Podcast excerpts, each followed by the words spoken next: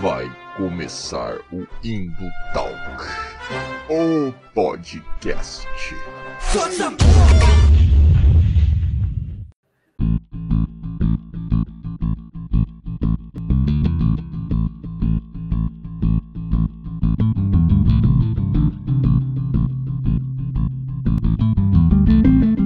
Fala galera das interwebs, arroba Valdizer aqui novamente e Melina aqui novamente. Estamos aí para mais um episódio do Indo Talks. A Melina agora membra oficial do staff do Indo Talk. Tamo aí, vai ser co-host esse episódio. Melina, sobre o que falaremos nesse episódio então? Dê a letra para a audiência. Cultura pop e anticomunismo. É isso aí, né? Vamos falar sobre o temido comunismo, né?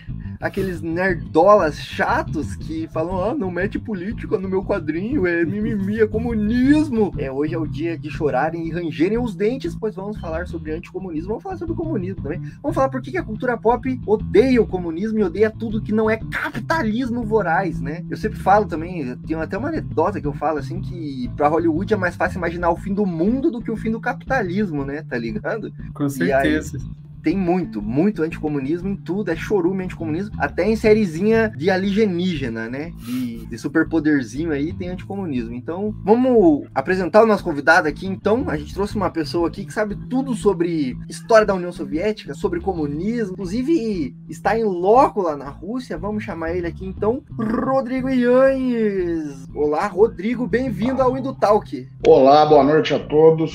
Boa madrugada, voltei para aquele período em que eu tenho que ficar ficar aqui de madrugada gravando com o pessoal do Brasil. É isso aí. Rodrigo está em loco na Rússia, né? E talvez a gente até tome um, um certo strike aí, porque YouTube, Google, tudo, por causa dessa guerra aí, tá tudo odiando, né? A Rússia, né? Tá ligado?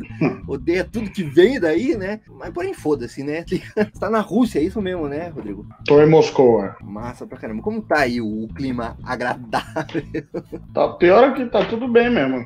Verão quente, não se nota nas ruas nenhuma nada muito fora do, do, normal. Não. O que mais complicou com, com a situação na Ucrânia foi voo para cá, né, conexão com o Brasil, transferir dinheiro, umas coisas mais práticas assim. Mas no geral, tudo como sempre. Maneiro, maneiro. O Rodrigo, você mora aí, né, Rodrigo? Você trabalha aí, né? Até antes dessa situação toda, você era guia turístico, né? Até onde eu te acompanhei, você tem formação em história, né? Você Inclusive, tá com um curso aí sobre a história da União Soviética, né? Eu vou abrir espaço para você se apresentar para nossa audiência aqui, Rodrigo, para explicar por que, que a gente chamou você aqui, qual é a tua formação, né? Por que, que você tem competência aí para falar sobre o anticomunismo, né? Bom, para quem não me conhece, sou Rodrigo Yannis, eu sou historiador, formação aqui pela Universidade Estatal de Moscou. Moro aqui em Moscou já há mais de uma década e trabalhava com turismo. Agora que, evidentemente, depois eh, dos ocorridos desse ano, turismo ficou um pouco em segundo plano. De toda forma, minha especialização é em história da União Soviética é, e é sobre isso que nós vamos falar aqui hoje. Não, não propriamente história da União Soviética, mas temas relacionados. Isso, mais a, como Hollywood representa né, a, a, União Soviética, porque isso a gente falou em outro episódio aqui até do, desse podcast, sobre como o soft power ele, ele é uma ferramenta muito usada né, é, na geopolítica. É, inclusive para fazer o soft power mesmo, né, que é a dominação sutil, né? E aí a Rússia, a União Soviética sempre foi esse inimigo, né, esse vilão. Então os soviéticos, eles sempre eram os vilões, eles sempre eram os inimigos, os espiões maus e frios que comiam criancinhas e precisavam ser exterminados. Agora a gente vê um pouco disso voltando, né, com a questão da guerra, né? É, voltando um pouco disso da, até da russofobia, né? E isso é muito presente na cultura pop, eu acho também, né? É, sempre foi, né? Isso a gente está falando da situação atual, mas se a gente observar, desde sempre, a Guerra Fria, inclusive, era mais intensa. É agora, com essa situação na Ucrânia, voltou um pouco esse clima de Guerra Fria também, composição, né, a guerra comercial com a China, questão do Taiwan. É de alguns anos para cá que esse clima de Guerra Fria voltou. Agora, quem é fã de, por exemplo, filmes como 007, O Rambo, né, na década de 80, isso foi muito forte, com aqueles filmes de ação, cujo inimigo era, eram os russos, na maior parte das vezes. Ou às vezes os vietnamitas, às vezes os coreanos. É sempre ali o, o espectro do comunismo sendo derrotado geralmente com certa facilidade por esses grandes heróis da liberdade americana. No caso do Reino Unido, esse é, do, do 007, esse servidor da rainha. Agora, com, a, com o final da Guerra Fria, mudaram um pouco os vilões, né? mudaram um pouco, mudou um pouco a temática, mas a gente tem visto isso retornar. E a representação dos russos, ela não mudou. Sempre, as mulheres são sempre mulheres belíssimas, mas frias, cruéis, assassinas ou prostitutas, muitas vezes. É a representação básica. Os homens são mafiosos, são grandes vilões, al alcoólatras, sempre o hum. russo sendo associado ao alcoolismo. A série da HBO, do Chernobyl, é um belo exemplo disso. Os russos lá bebem o tempo inteiro. A gente está falando de 1986, naquela época o Gorbachev tinha, tinha começado uma campanha anti-alcoolismo, aliás foi um fracasso, mas de toda maneira. As pessoas não conseguiam encontrar bebida. Foi, aliás, foi uma crise no país, mas não existia. É, os russos bebendo daquela maneira, como é apresentado na série, é factualmente incorreto. Mas por que, que eles colocam isso? Porque há essa associação dos russos com a, o alcoolismo e também para criar aquele clima, pessoas incompetentes, pessoas eh, inebriadas o tempo inteiro. Nenhuma escolha num filme, numa série, é uma escolha ao acaso. Né? A gente não pode ter essa inocência de achar, por ser um filme da Marvel, ali tá, é algo apolítico. Nada é apolítico e, bem, os filmes da Marvel muito menos. Tem setores do exército americano, setores da, uh, dos aparatos de segurança americanos que estão lá para aprovar determinados roteiros, para inserir determinados temas dentro do roteiro. Isso é algo que não vem de hoje. Top Gun, lá atrás, né, acho que é dos 80, o primeiro. Eles contrataram a, a, a Navy SEAL, né, para fazer, para dizer o que eles podiam falar, o que eles não podiam, que temas colocar, de que maneira, e, e foi serviu como uma campanha, virtualmente como uma campanha de recrutamento ali para aviadores naquele período chave ali, logo depois dos Estados Unidos entrar em guerra é, contra o Iraque, bem, enfim. É isso, Melina, você quer complementar alguma coisa? É bem isso, né? É essa coisa de que retratar o russo, né, é, como bêbado, né? Eu tinha o caso do Boris Yeltsin, né, que a mídia constantemente colocava umas imagens, ele pegava qualquer ângulo que ele fizesse, assim, ele fazia uma careta brincando com alguém, qualquer coisa eles já colocavam lá, né, dizendo que ele era um bêbado, que ele estava bêbado o tempo todo e coisas assim, né? E como a mídia eu... brasileira ela corrobora com a americana, então era sempre, sempre retratado isso, né? Ouso dizer que nesse momento eles foram justos, o Boris Yeltsin, de fato, é ele exagerava na dose, literalmente. Mas houve um certo exagero, né, também da parte da mídia, não houve ou não? Havia uma propensão, claro, para uhum. uma propensão e, e, até hoje, essa ideia do alcoolismo acabou se tornando algo imediatamente associado à Rússia. Total, total. Inclusive, várias representações aí no imaginário popular de Rússia é um bando de gente que bebe vodka o dia inteiro e monta em urso, né? Tá é, aqui no Brasil a gente tem um exemplo do estado do Paraná, né, Valdir, nosso estado né, que é chamado de Rússia brasileira, porque tem muitos vídeos de paranaenses bêbados fazendo coisas doidas. Aí o pessoal já botou esse apelido de Rússia brasileira. Excelente exemplo, a Rússia brasileira que é. Isso é algo que incomoda muito os russos. Uma das primeiras coisas que um estrangeiro vai escutar aqui na Rússia, conversando com os locais, é isso. Essa imagem do, justamente você falou, o bêbado montado num urso, tocando uma balalaica, é, eles, eles próprios fazem piada com o ridículo ridículo que é. Claro, é um estereótipo ridículo, é, mas acaba acaba ressoando, assim como, assim como nós nos incomodamos de maneira bastante justa com os estereótipos que nos, é, nos são atribuídos. Né? Os brasileiros geralmente têm uma imagem positiva, mas é algo um, um tanto folclórico, um tanto estereotipado, caricato, brasileiro que dança o samba, sempre uma coisa sensual, né? é, sempre uma coisa ligada ao físico, e de certa forma diminui um pouco, restringe o nível a área de atuação dos brasileiros com os russos não é diferente. É, esse tipo de estereótipo incomoda bastante. É, só lembrar do episódio dos Simpsons, né? Quando eles vêm pro Brasil aqui. Nossa. É um episódio, eu acho bom, mas é bem problemático, né? Tá ligado? Em vários aspectos, assim. Mas falou do Chernobyl também, eu lembrei. Eu não consegui passar do primeiro episódio, assim, porque eu penso assim, cara, é, claramente não é verossímil, assim, tá ligado? E aí eu não consegui passar do primeiro episódio, aí você falou da Marvel, tem o filme da Viúva Negra, né? A gente vai falar de tudo isso ao longo aqui, mas eu preciso só dar uns recados aqui, porque somos produtores de conteúdo para internet, né? Então precisamos do quê? De interações, é isso mesmo. A gente tá aqui para mendigar a sua interação, você que tá assistindo, você que tá escutando. Então eu vou pedir licença pro Rodrigo e vou dar as minhas, meus recados aqui. Em primeiro lugar, a gente tem um site que Melina escreve para esse site também, não é isso aí, Melina? Eu sempre aponto o lado errado. Isso aí. É, então, indotalks.com.br tem artigos de opinião, a gente fala sobre Chernobyl, a gente fala sobre Stranger Things, né? Todas essas séries aí que a gente vai citar. É, falamos um pouco sobre o anticomunismo também, mas de uma forma não tão profunda, né? Mas vamos lá indotalks.com.br, vários textos, artigos de opinião, resenhas críticas e tudo mais. A gente tá também nas redes sociais, Instagram, é, TikTok, Twitter, arroba Indotalk em todas elas. Estamos fazendo o que dá, né? Tá ligado? Tipo assim, estamos sendo zucados aí pelo Zuckerberg, né? No, no Facebook e no Instagram. Então a gente vai levando do jeito que dá. No TikTok também, estamos conseguindo alguns números bem legais agora no começo. Uns videozinhos também sobre cultura pop e política e filosofia. Então colhem no TikTok, porque a rede social do Xi Jinping sola a rede social do Mark Zuckerberg, tá ligado? Então colhem lá na rede social do Xi Jinping. A gente tá no Spotify, esse episódio na íntegra, no Spotify. Tem outras coisas só em podcast no Spotify e outros agregadores de podcast também, onde você quiser ouvir podcast, a gente está lá. A gente está no YouTube, né? Então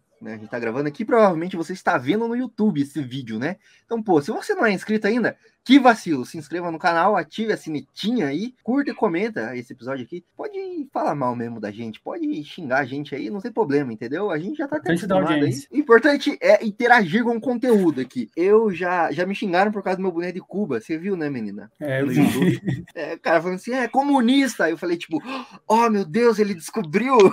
oh, estava tão escondido! Não, e... mas é isso aí, quer xingar também xinga, o importante é dar interação. Se inscreve no canal se você não é inscrito, vai ter muito conteúdo, muita coisa chegando. Tem vários e a vídeos aí. apoia-se também, tem que falar. Excelente. Melina, eu vou deixar para você falar dessa aí, então. não, eu não, eu não, lembro como é que tá no apoia-se, mas enfim, acho que procurar no Talk, no apoia-se, né? Já encontra lá. E aí, quem puder colaborar com a gente, estamos aceitando o que a gente está precisando. Muito, muito. Essa plataforma aqui, a gente está usando a plataforma free do StreamYard porque né, não temos dinheiro em dólar para pagar. O Biruliro aí fez o favor de meter o dólar lá na casa do caralho, entendeu? Então 100 dólares é muito dinheiro. Então vamos usando free.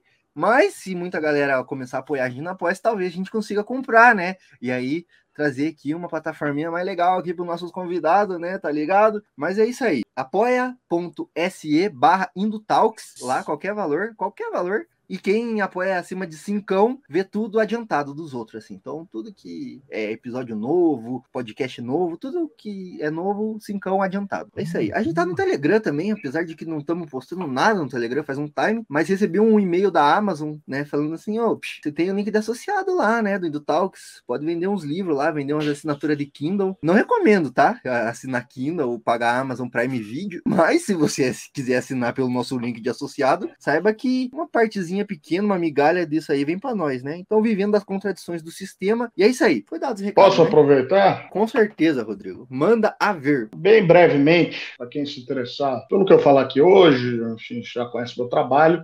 Uh, aproveitar, eu estou ministrando uma aula, na verdade, um curso inteiro, são 11 aulas, 11 aulas com aí entre uma hora e meia, duas horas, então é bastante tempo, por um valor que está bem em conta. Então chequem lá na classe esquerda. Tá? Quem não conhece, a classe esquerda tem aula de muita gente boa por lá, e agora eu estou fazendo esse curso de introdução à história da União Soviética. Então, para quem tiver interesse, podem procurar lá. É isso aí, coloquei aqui na tela, aqui, ó, classeesquerda.com. Colhem lá. Eu mesmo já conversei com o Rodrigo aqui antes de começar a gravar. Tô só esperando meu cartão virar aí, né? Pra também dar uma equilibrada nas contas, né? E vou com certeza fazer, porque eu já falei aí, não é, não é só porque ele tá aqui, né? Mas eu sigo ele aí na onde ele vai, História FM, ou, ouço todos os História FM dele aí. É, tem um do Stalin muito bom, tem um sobre a União Soviética muito bom. E aí, então eu falei, pô, esse cara manja, vou fazer um curso dele pra bater de de frente com o liberal, né? Que só fala bosta. Enfim, tá dados os recados. Se inscrevam no curso aí do, do Rodrigo. Sigam ele também nas redes sociais, que ele posta muita coisa. Eu vi no seu Twitter que você comentou sobre essa lei anti-alcoolismo aí. Achei engraçado, achei divertido. Mas é, vamos então pro papo, né? Que é para isso que estamos aqui, né? É para isso que chamamos o Rodrigo aqui, é para isso que a nossa audiência está aqui hoje.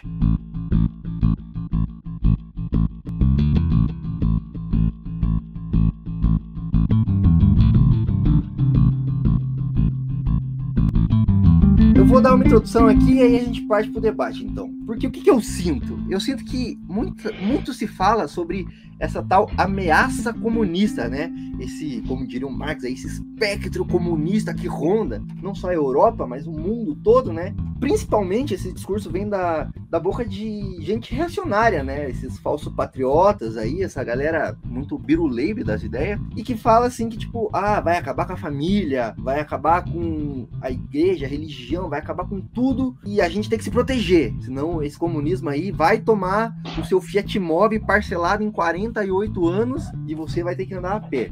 Mas eu sinto que pouca gente que usa esses termos domina de fato esses termos que, que eles estão falando, né? Quando se diz comunismo, socialismo, e aí, na ânsia de combater isso, espalha uma ideologia e um discurso que é recheado de espantalhos argumentativos, né? Que é isso, que tipo, você não fala sobre o que você está combatendo, você cria um espantalho e você chama esse espantalho da ideologia a qual você está combatendo, né? E aí você refuta esse espantalho e fala que você tá certo, enfim. E é por isso que a gente tá aqui hoje para tentar desmistificar um pouco sobre esse conceito do comunismo, do anticomunismo, por que, que a cultura pop é tão recheada de anticomunismo e de espantalhos, principalmente. O Rodrigo citou aí Chernobyl, parece que físicos nucleares eram burros, assim, na União Soviética, tá ligado?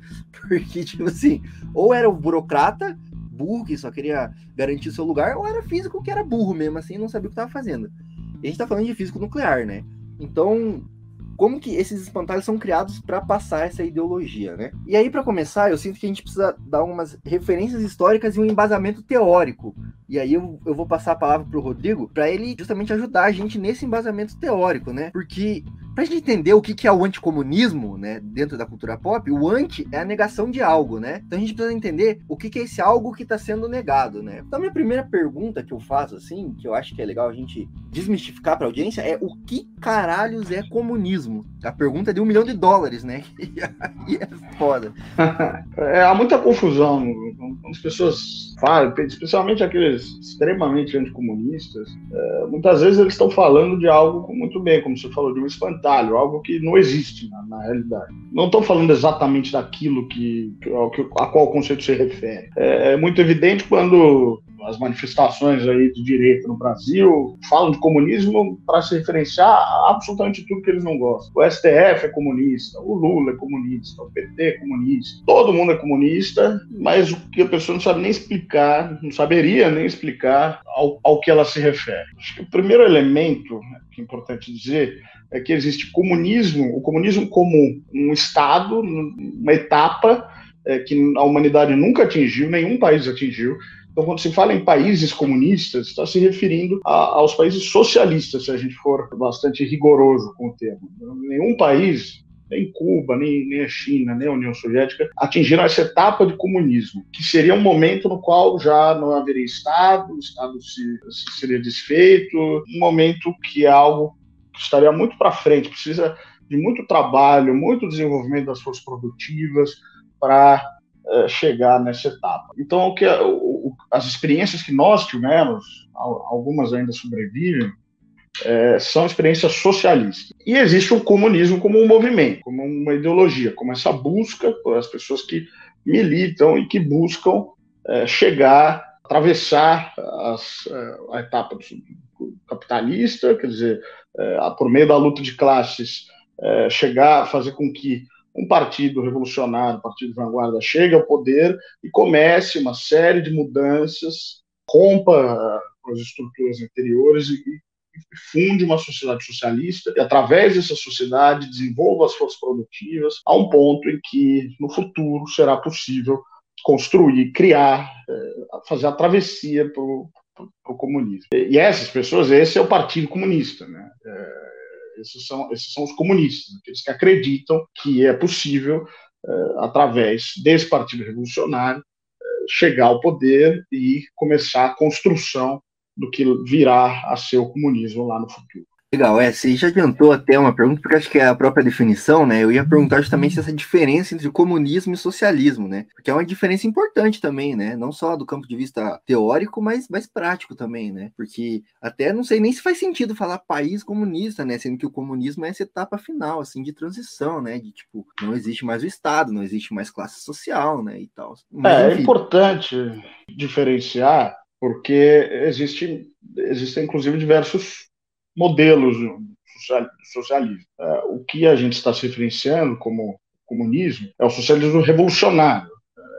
É uma, é uma proposta é, pela qual, através da revolução, e portanto, a maior parte das vezes por meios violentos, a classe trabalhadora tomaria o poder e, e portanto, os meios de produção e, e redistribuiria esses meios de produção. Existem outros modelos. Dizer, e mesmo entre o modelo revolucionário, existe, existem várias linhas, não precisa entrar nisso hoje, mas né, o pessoal que tem algum mínimo interesse sabe que uh, dentro ali do movimento comunista tem gente discutindo o tempo inteiro, né, para citar aquela discussão já cansativa que todo mundo, alguém já presenciou, Trotsky, o Estado, uh, o, uh, o Estado né, o socialismo no seu país, a revolução permanente. Não há uma linha, não há um, um manual de como fazer, como realizar todo esse processo.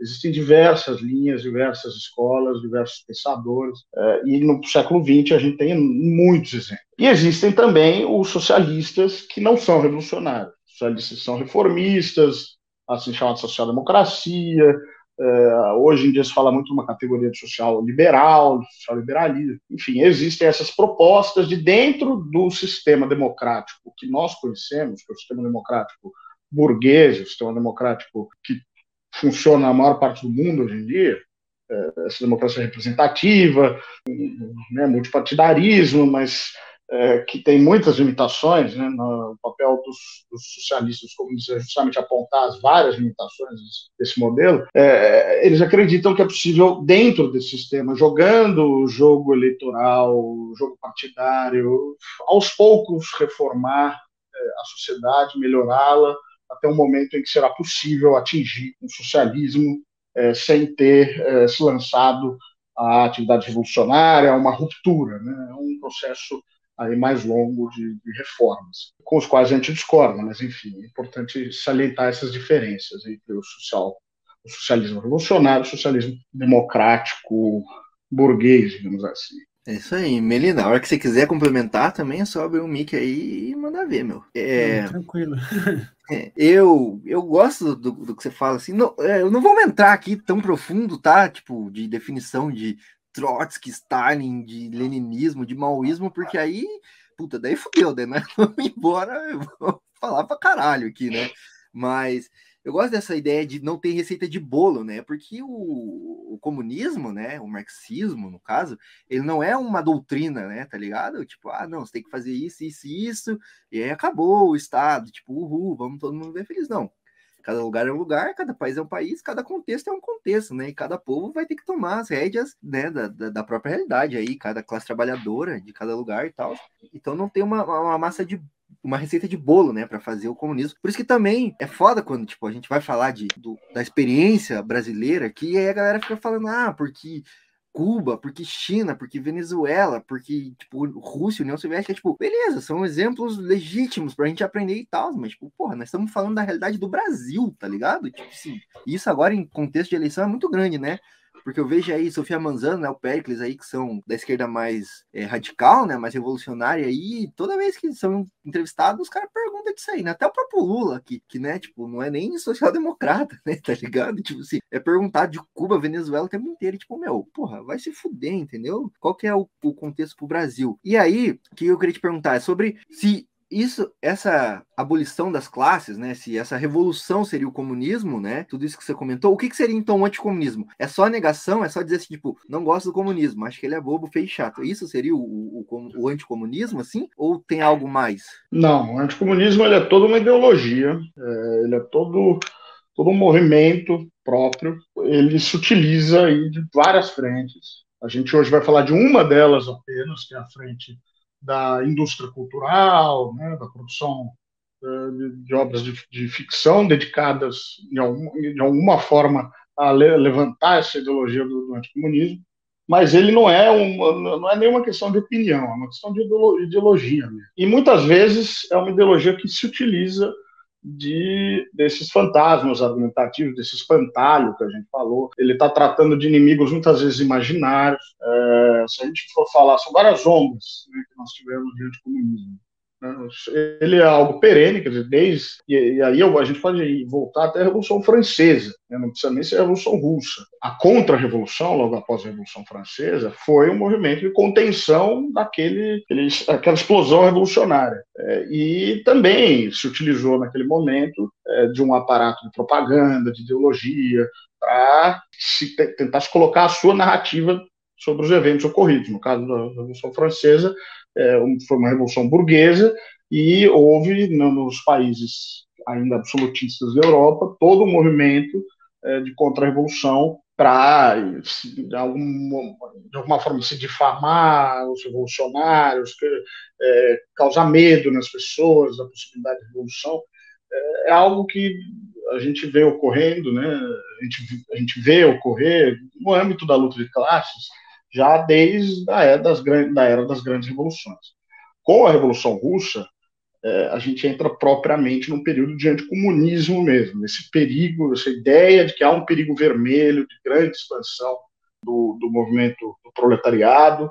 A, a própria ideia do Lenin era de que a revolução seria internacional, para marxistas mais ortodoxos, mais dogmáticos do período, é, a revolução até não deveria ter ocorrido num país como a Rússia, que é um país atrasado, a revolução é, tem as condições é, mais próprias dela ser lançada em países do centro do sistema, países já com economia capitalista muito desenvolvida. Não foi o que ocorreu. Ocorreu um país da periferia do sistema. Né? A Rússia, por mais que era, fosse uma potência pelo seu tamanho, pela sua população, era um país bem pouco desenvolvido do ponto de vista capitalista. E aí começa essa primeira onda. Né? Na década de 20, esse primeiro momento e é quando surge, por exemplo, a ideia de que os comunistas comem criancinhas. Talvez a, a fake news, para usar o termo na, na, moda agora, a fake news uh, mais espalhada sobre o comunismo é essa. E que algumas pessoas, por mais absurdo que, que a gente hoje possa,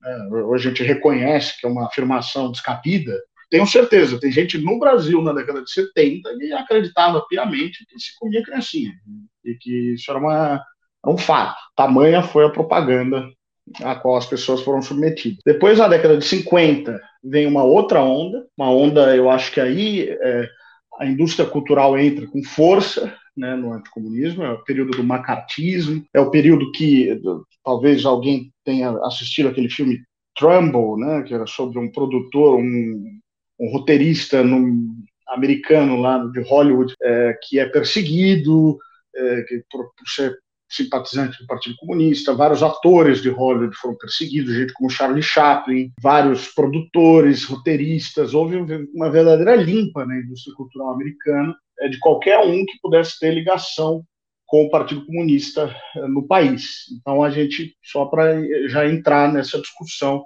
da indústria cultural, é algo que não é de hoje, é algo bastante anterior a isso. Na década de 20, 30, já havia, evidentemente, mas é, ganha volume, ganha uma força muito grande é, nessa, nessa onda da década de 50. E na década de 80 nós temos uma nova onda de comunismo muito forte, que uh, termina com a dissolução da União Soviética, mas que também a gente já mencionou o caso do Rambo, é, mas a gente tem vários filmes da época ali que trabalham aí com o anticomunismo.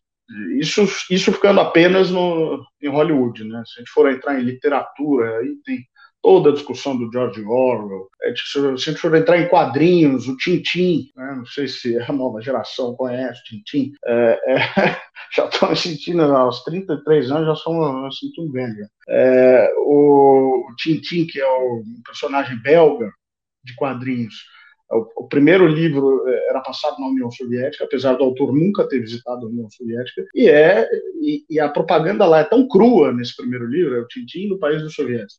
A propaganda é tão crua que é, é um quadrinho que gera pouco interesse hoje, porque é, é, mesmo as pessoas mais mal informadas percebem que aquilo ali é propaganda rasteira. É, enfim, é, todas as áreas, todas as áreas mesmo, até os videogames nos últimos anos, é, acabam de uma forma ou de outra, chafurdando ali no, no anticomunismo. Realmente, tipo assim, é, se, se, agrava nesses momentos de, de que há uma revolução em algum país, principalmente, né? Você falou aí da, da questão do cinema, não só nessa época da perseguição aos comunistas, não só quem de fato era comunista foi perseguido, mas tipo assim, se você fosse homossexual já era o suficiente para você ser perseguido, entendeu? É comunismo. Comunismo é depravação sexual, então se você é homossexual, você é comunista e vai pra forca também, né? A Melina teve que sair aqui, ela tava com problemas de conexão, mas vamos seguindo aqui, pessoal. Tem, tem uma foto famosa de o movimento dos direitos civis nos Estados Unidos, década de 60, que, para quem não sabe, até a década de 60, nos Estados Unidos, eh, as pessoas negras não podiam usar o mesmo transporte público que as pessoas brancas, não podiam usar, é, ir na mesma escola que as pessoas brancas. Quer dizer, a gente fala em democracia, até a década de 60, os Estados Unidos não era uma democracia nem nos seus próprios termos, é, nem nos próprios termos da democracia burguesa. Porque se, se parte da população é submetida a uma segregação com base na raça, não tem como dizer que isso era uma democracia. Né? Pois bem, tem uma placa famosa que é um casal branco dizendo casamento interracial é comunismo. É, é, bom, aí a gente não sabe se é fã ou é hater, né? Mas, é, né? Aquela, aquela pergunta é fã ou hater.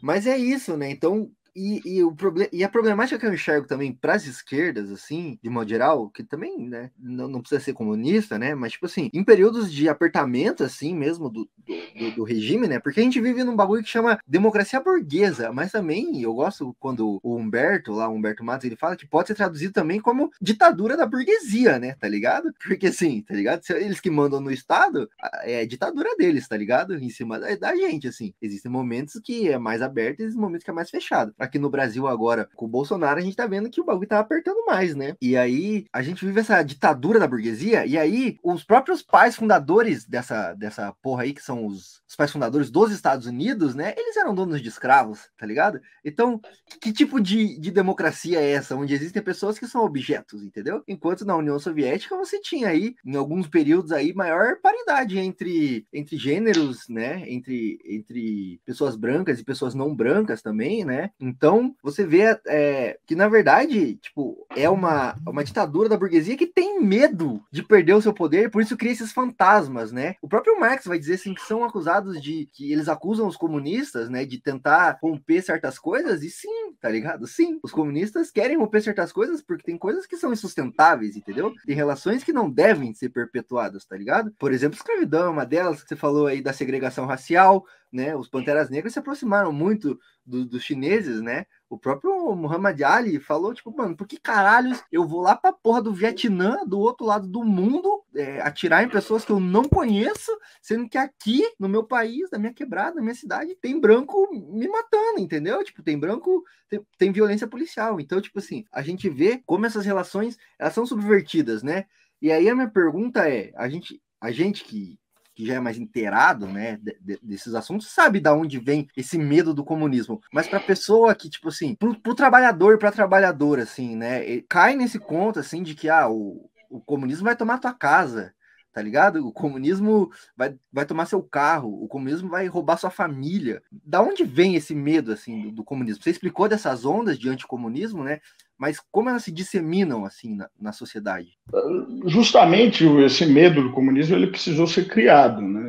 Ele ele foi amplificado com com o tempo. É, se hoje no Brasil, aí eu estou falando, a gente pode falar até da década de 70, enfim, é, mas se no Brasil a média da classe trabalhadora acaba tendo uma imagem ruim de comunismo? Tem mesmo. E aí, aí tem muita gente que fala: ah, vocês comunistas de academia, vocês não conversam com o povo. O povo quer saber é, de trabalho, de pão. O povo quer saber de ir na sua igreja no domingo, assistir a missa, ou assistir, enfim, a missa do, do evangélica, católica. Hoje em dia, católica quase ninguém, né? E vocês se afastaram. Mas o, o fato é que isso, esse quadro mudou bastante, né? É, se a gente for pensar no início do século XX, as pessoas tinham problemas eh, de uma ordem, né? trabalhavam 14 horas por dia, 16 horas por dia, mulheres grávidas trabalhavam, crianças trabalhavam. Isso a gente não está falando do, do, Brasil apenas, não. Está falando do centro do sistema, principalmente, inclusive. Inglaterra, Bélgica, Estados Unidos, a classe trabalhadora era massacrada. Isso vai mudar é, muito com base no, no, no, medo da revolução. quando surge a União Soviética, não é à toa que em todo o mundo há um, um, crescimento enorme. É aí que o Partido Comunista no Brasil é fundado, é aí que o movimento anarquista no Brasil começa a ganhar muita força, ele teve muita força ali na década de 20, é, e era uma coisa que é um movimento realmente de massas. Né? O Partido Comunista no Brasil teve dezenas de milhares de, de membros. É, hoje em dia é, algo relativamente marginalizado, tem tentado se ressurgir aí, mas é, é uma coisa que, não, se a gente for observar a história do partido, a história do movimento de trabalhadores, ele já foi algo realmente ameaçador.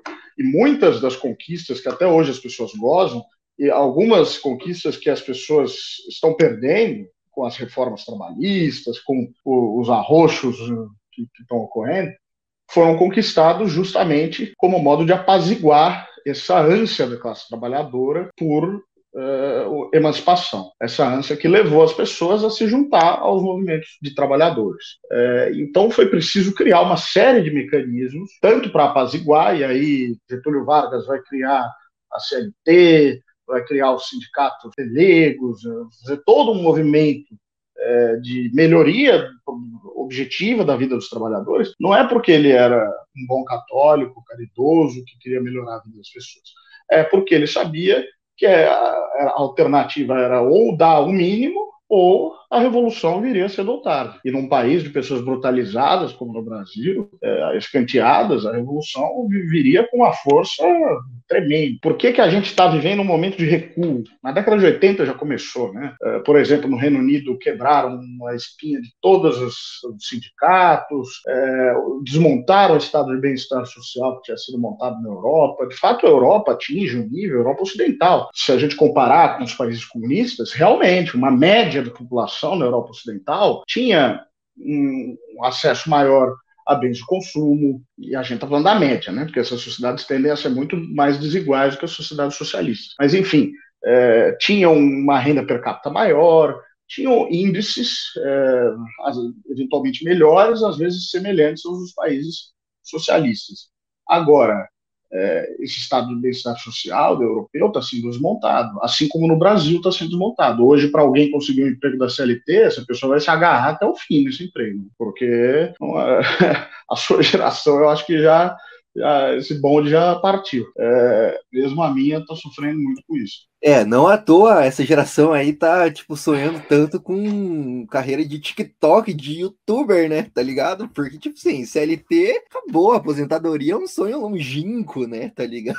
E, tipo assim, mas é isso, né? Esse welfare state, esse estado de bem-estar social que rondou a Europa aí, né? Que rondou vários outros países, assim, em maior ou menor grau, foi toda uma resposta, né? A própria União Soviética, o próprio movimento dos trabalhadores ao redor do mundo, né? E não é à toa que depois que eh, a União Soviética sai do tabuleiro, ah, esses direitos são paulatinamente é, retirados, é, vilipendiados, é, porque já não existe uma ameaça concreta do tamanho que foi a ameaça da União Soviética, da Revolução, ali na, nas décadas de 70, e, enfim, essas ondas que eu mencionei. Por isso foi possível, mas isso só foi possível em décadas de trabalho em propaganda. Para usar um, um exemplo um exemplo bobo, que acho que até você ia perguntar no final, mas já adianto, a gente pode pegar um exemplo que não é do comunismo, mas Lula chega ao poder, Lula eh, realiza algumas mudanças superficiais, mas melhora objetivamente a vida das pessoas no período Lula. É, e, no entanto, a imprensa está lá, toda semana batendo nele. A, a, capa da revista Veja toda semana bate no ombro, bate, bate, bate. Passou 14 anos do, PT no poder, foram 14, né? São 14 anos do PT no poder, começa o, o, a pessoa que a vida inteira escutou que eles são bandidos, que não sei o quê, que, e a vida dela melhorou naquele período. Enquanto melhorava, ela não dava atenção a isso, mas estava essa voz lá no fundo. A todo momento, essa coisa lá no fundo. Quando a vida dela começa a piorar, as condições de vida começam a piorar, ela começa a se fazer associação. Ah, os caras estão aí há 14 anos, há 14 anos estão me falando que eles são os bandidos, é, agora minha vida está ficando pior, a culpa é deles. É, com o socialismo, claro, é uma comparação ali?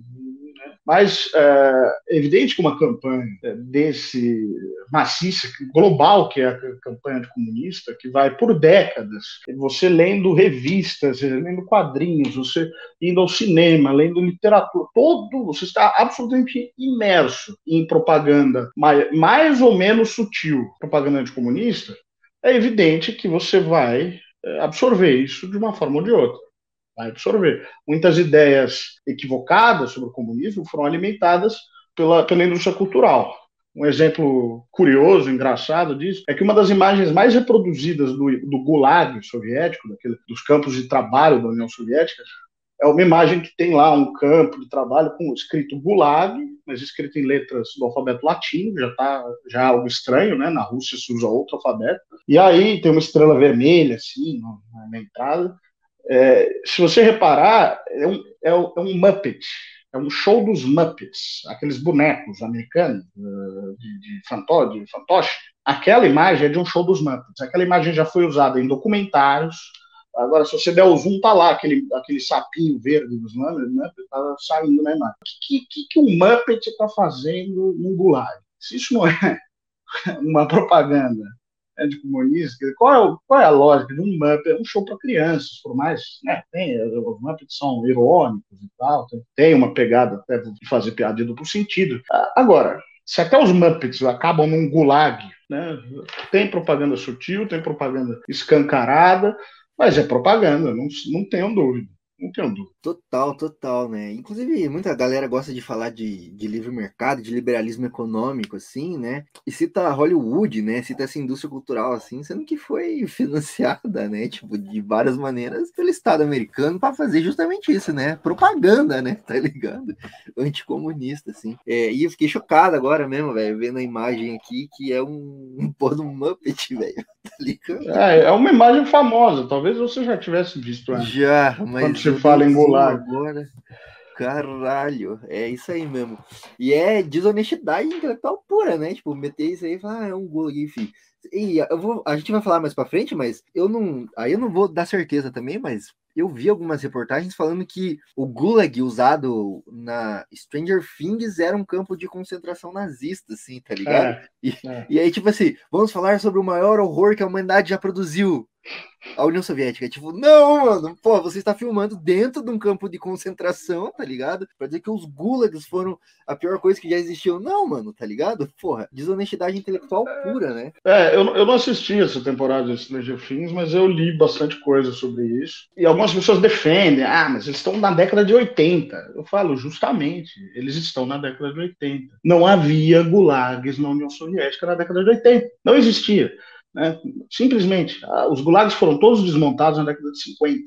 Não existia gulags na União Soviética na década de 80. É uma escolha, eles fizeram essa escolha. Filmaram, inclusive, num campo de concentração nazista, um campo de concentração, aliás, onde devem ter morrido muitos soldados do Exército Vermelho, porque boa parte da, dos, internos, dos internos dos campos de concentração eram soldados do Exército Vermelho, claro, varia de campo para campo, mas é, tem, tem campos em que a maioria dos presos eram soldados do Exército Vermelho. É, e aí, um programa aparentemente despretensioso, algo voltado para um público mais jovem.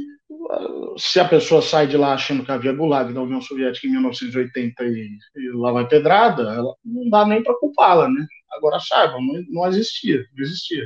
Isso também é uma forma de de propaganda. Se a União Soviética, se a Rússia fizesse um seriado passado nos Estados Unidos na década de 80 e dissesse que tem segregação racial nos Estados Unidos, os americanos iam achar isso normal? Não tinham que achar normal. Acabou a segregação na década de 60. Há problemas de racismo até hoje, tudo bem, mas a segregação racial formal não existia. Ia ser considerado propaganda anti-americana, uma mentira, uma deseducação, um desserviço, justamente considerado. Agora, quando é os russos, não, normal acontece, é, é, é apenas um programa despretensioso. É ficção, né? É ficção. I can't believe I'm actually having lunch with spies. Everyone you meet, assume they're KGB. Every Russian is an eye of the state. Trust no one. Bom, mas já que já entramos, então, vamos fazer um outro bloco aqui falando justamente sobre é, é, essa questão da indústria cultural, né? A cultura pop, como ficou famosa, né? Essa indústria. Que aqui a gente gosta muito de, de falar sobre Hollywood, né? A gente, porque querendo ou não, a gente vai ter influência, né? De Hollywood, assim, não tem como falar de cultura sem falar da indústria, da maior indústria cultural é hoje, que é Hollywood, né? Mas eu sempre falo que mais do que uma indústria de cultura, de entretenimento, é uma fábrica de ideologia também, né? Em primeiro lugar, é um negócio, a gente tem que entender que é um, é um business, né? Tipo, é um negócio que visa o lucro, mas também é uma fábrica de ideologia, né? Como você comentou no começo aí, nada é feito por acaso, nada é feito de maneira despretensiosa, tudo tem um porquê e tudo tem uma ideologia por trás.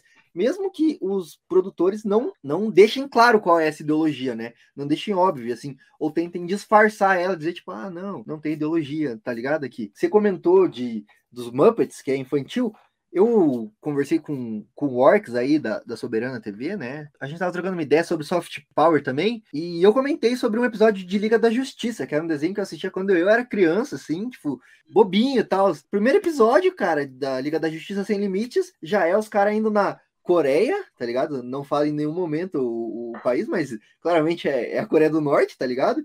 E falando assim: olha, o problema do militarismo desse país aqui, as pessoas são rudes, são más, e aí tem o problema da, de um monstro atômico lá, enfim, e aí ele só, só surgiu porque os líderes eram do mal, assim, e aí saiu do controle, as coisas, tá colocando a vida das pessoas, do cidadão comum em risco, assim. Então veja, até um desenho infantil, bobinho, tem propaganda anticomunista, tá ligado? Tipo assim, disfarçadaço, assim, não cito em nenhum momento, mas depois que eu fui reassistir mais velho, assim, eu falei, porra, porra, anti-Coreia total essa porra aqui, tá ligado? Sabe qual é? E aí que eu queria te perguntar, você falou bastante sobre como Hollywood, a indústria cultural, ajudou a fomentar isso, assim, mas eu queria fazer uma pergunta dupla. Se Hollywood é só isso, é só fomento ao, ao anticomunismo, né? E, e, como que se espalha esse anticomunismo pela indústria cultural e se há espaço para tipo outras visões assim nesse ambiente assim o que, que, você acha é claro que Hollywood não é só isso e esse é, esse é um dos grandes trunfos do capitalismo trunfo no sentido de que é algo que funciona é algo muito inteligente é algo o capitalismo ele tem essa capacidade de eh, fagocitar de comer e transformar as coisas em outras coisas. É, o exemplo claro é a camisa do Che Guevara, né? Mas o Che Guevara aqui, né? Aquela foto icônica do Che Guevara e tal, virou um produto, virou uma mercadoria é, e muitas vezes dissociadas de quem dissociada de quem foi o Che Guevara. Então, a, a, a, ideia foi transformá-lo num símbolo genérico de valores, é, enfim, de valores de liberdade, de antissistêmicos. O capitalismo ele é ótimo para embrulhar algo antissistêmico é, e vender como mercadoria e esvaziar, portanto, o sentido revolucionário que, que esses símbolos tinham. É, um grande exemplo disso é essa enorme discussão que está havendo hoje sobre ah, os movimentos identitários, o identitarismo, é, que muitas vezes ela resvala em alguns alguns setores mais ortodoxos, assim, de esquerda, resvala em, em, uma atitude ainda um tanto discriminatória, mas de fato o capitalismo tem essa capacidade de pegar esses movimentos, é, abraçá-los de certa forma e castrá-los da sua radicalidade. E aí é, é, o que a gente chama de black money, é o que a gente chama de pink money, é justamente isso. Você pega movimentos que eram radicais, em algum, né, há setores radicais até hoje, é, você começa a incluí-los, né, e, portanto, ceder a algumas de suas demandas, é, e, ao mesmo tempo, castra eles de sua radicalidade, eles se tornam parte do sistema, e a gente observa membros até né, proeminentes desses movimentos é, com posturas abertamente anticomunistas, porque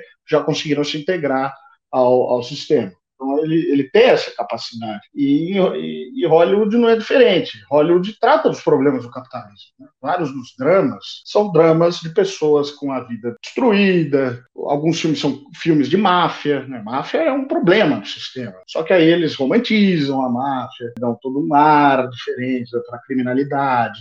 É, aqueles filmes que mostram a pobreza em Nova York, ali da década de 70, prostituição, Claro, eles mostram tudo isso, é, não, não, não, escondem. É, e esse é um dos trunfos. Eles conseguem transformar todas as histórias em, em histórias de interesse, as, sem muitas vezes fazer a discussão é, do, dos porquês disso, das raízes desses problemas. O que rege, no final das contas, é, essa indústria é o que rege todo todo o mercado, né? a demanda por lucratividade.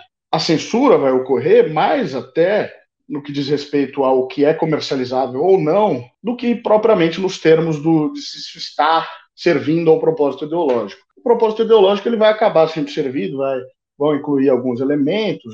Agora, um exemplo clássico é o, é o filme Poderoso Chefão. o primeiro Poderoso Chefão, Coppola fez com um, um cara do estúdio na, na cola dele, o tempo inteiro um produtor é, controlando o que ele podia, o que ele não podia, criticando, e ele achava que o filme não ia sair. De jeito nenhum ele, ele achava que o filme ia sair. É, saiu, foi um enorme sucesso, não sei o quê, mas a limitação é uma limitação é, de, da, de, uma preocupação do estúdio de dar lucro. E, e, e o pessoal que acompanha essas discussões é, sabe que vira e mexe o estúdio vai lá e estraga uma obra porque eles acham que ela vai ser mais palatável, ela... e isso, isso já era uma realidade antigamente, menos pior do que hoje. É, hoje é uma realidade tremenda. Essas discussões estão aí em tudo, tudo.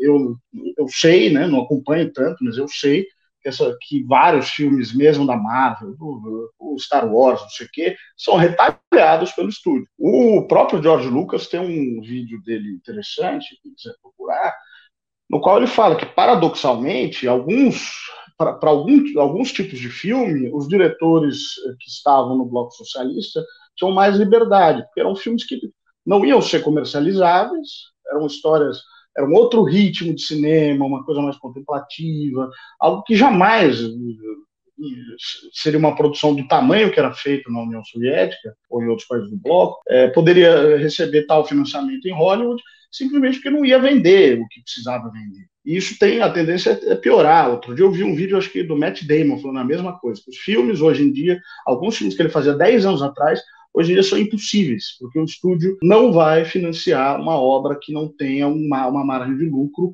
tremenda. Isso é uma certa forma de censura quer dizer, é uma censura econômica, mas é uma censura. A gente está deixando de ver obras que poderiam ser produzidas porque essas obras são consideradas não rentáveis é, pelo, pelo pessoal da, da chefia. Então, Hollywood é, ela, ela é muitas coisas, não, não, é, não vamos reduzir tudo ao anticomunismo. Agora, é interessante ver como é, o anticomunismo está presente nos lugares mais inesperados. Você começou falando, é, filme de extraterrestre. Não dá para ver filme de, de de exploração do cosmos hoje em dia, série. Eu comecei a ver uma da Netflix. O russo é um beberrão, filha da puta. A chinesa é calculista, não sei, os dois se maquinam ali contra os americanos. Não, não, putz, enfim. E aí reclamo da China. A China está se protegendo com os meios que ela tem.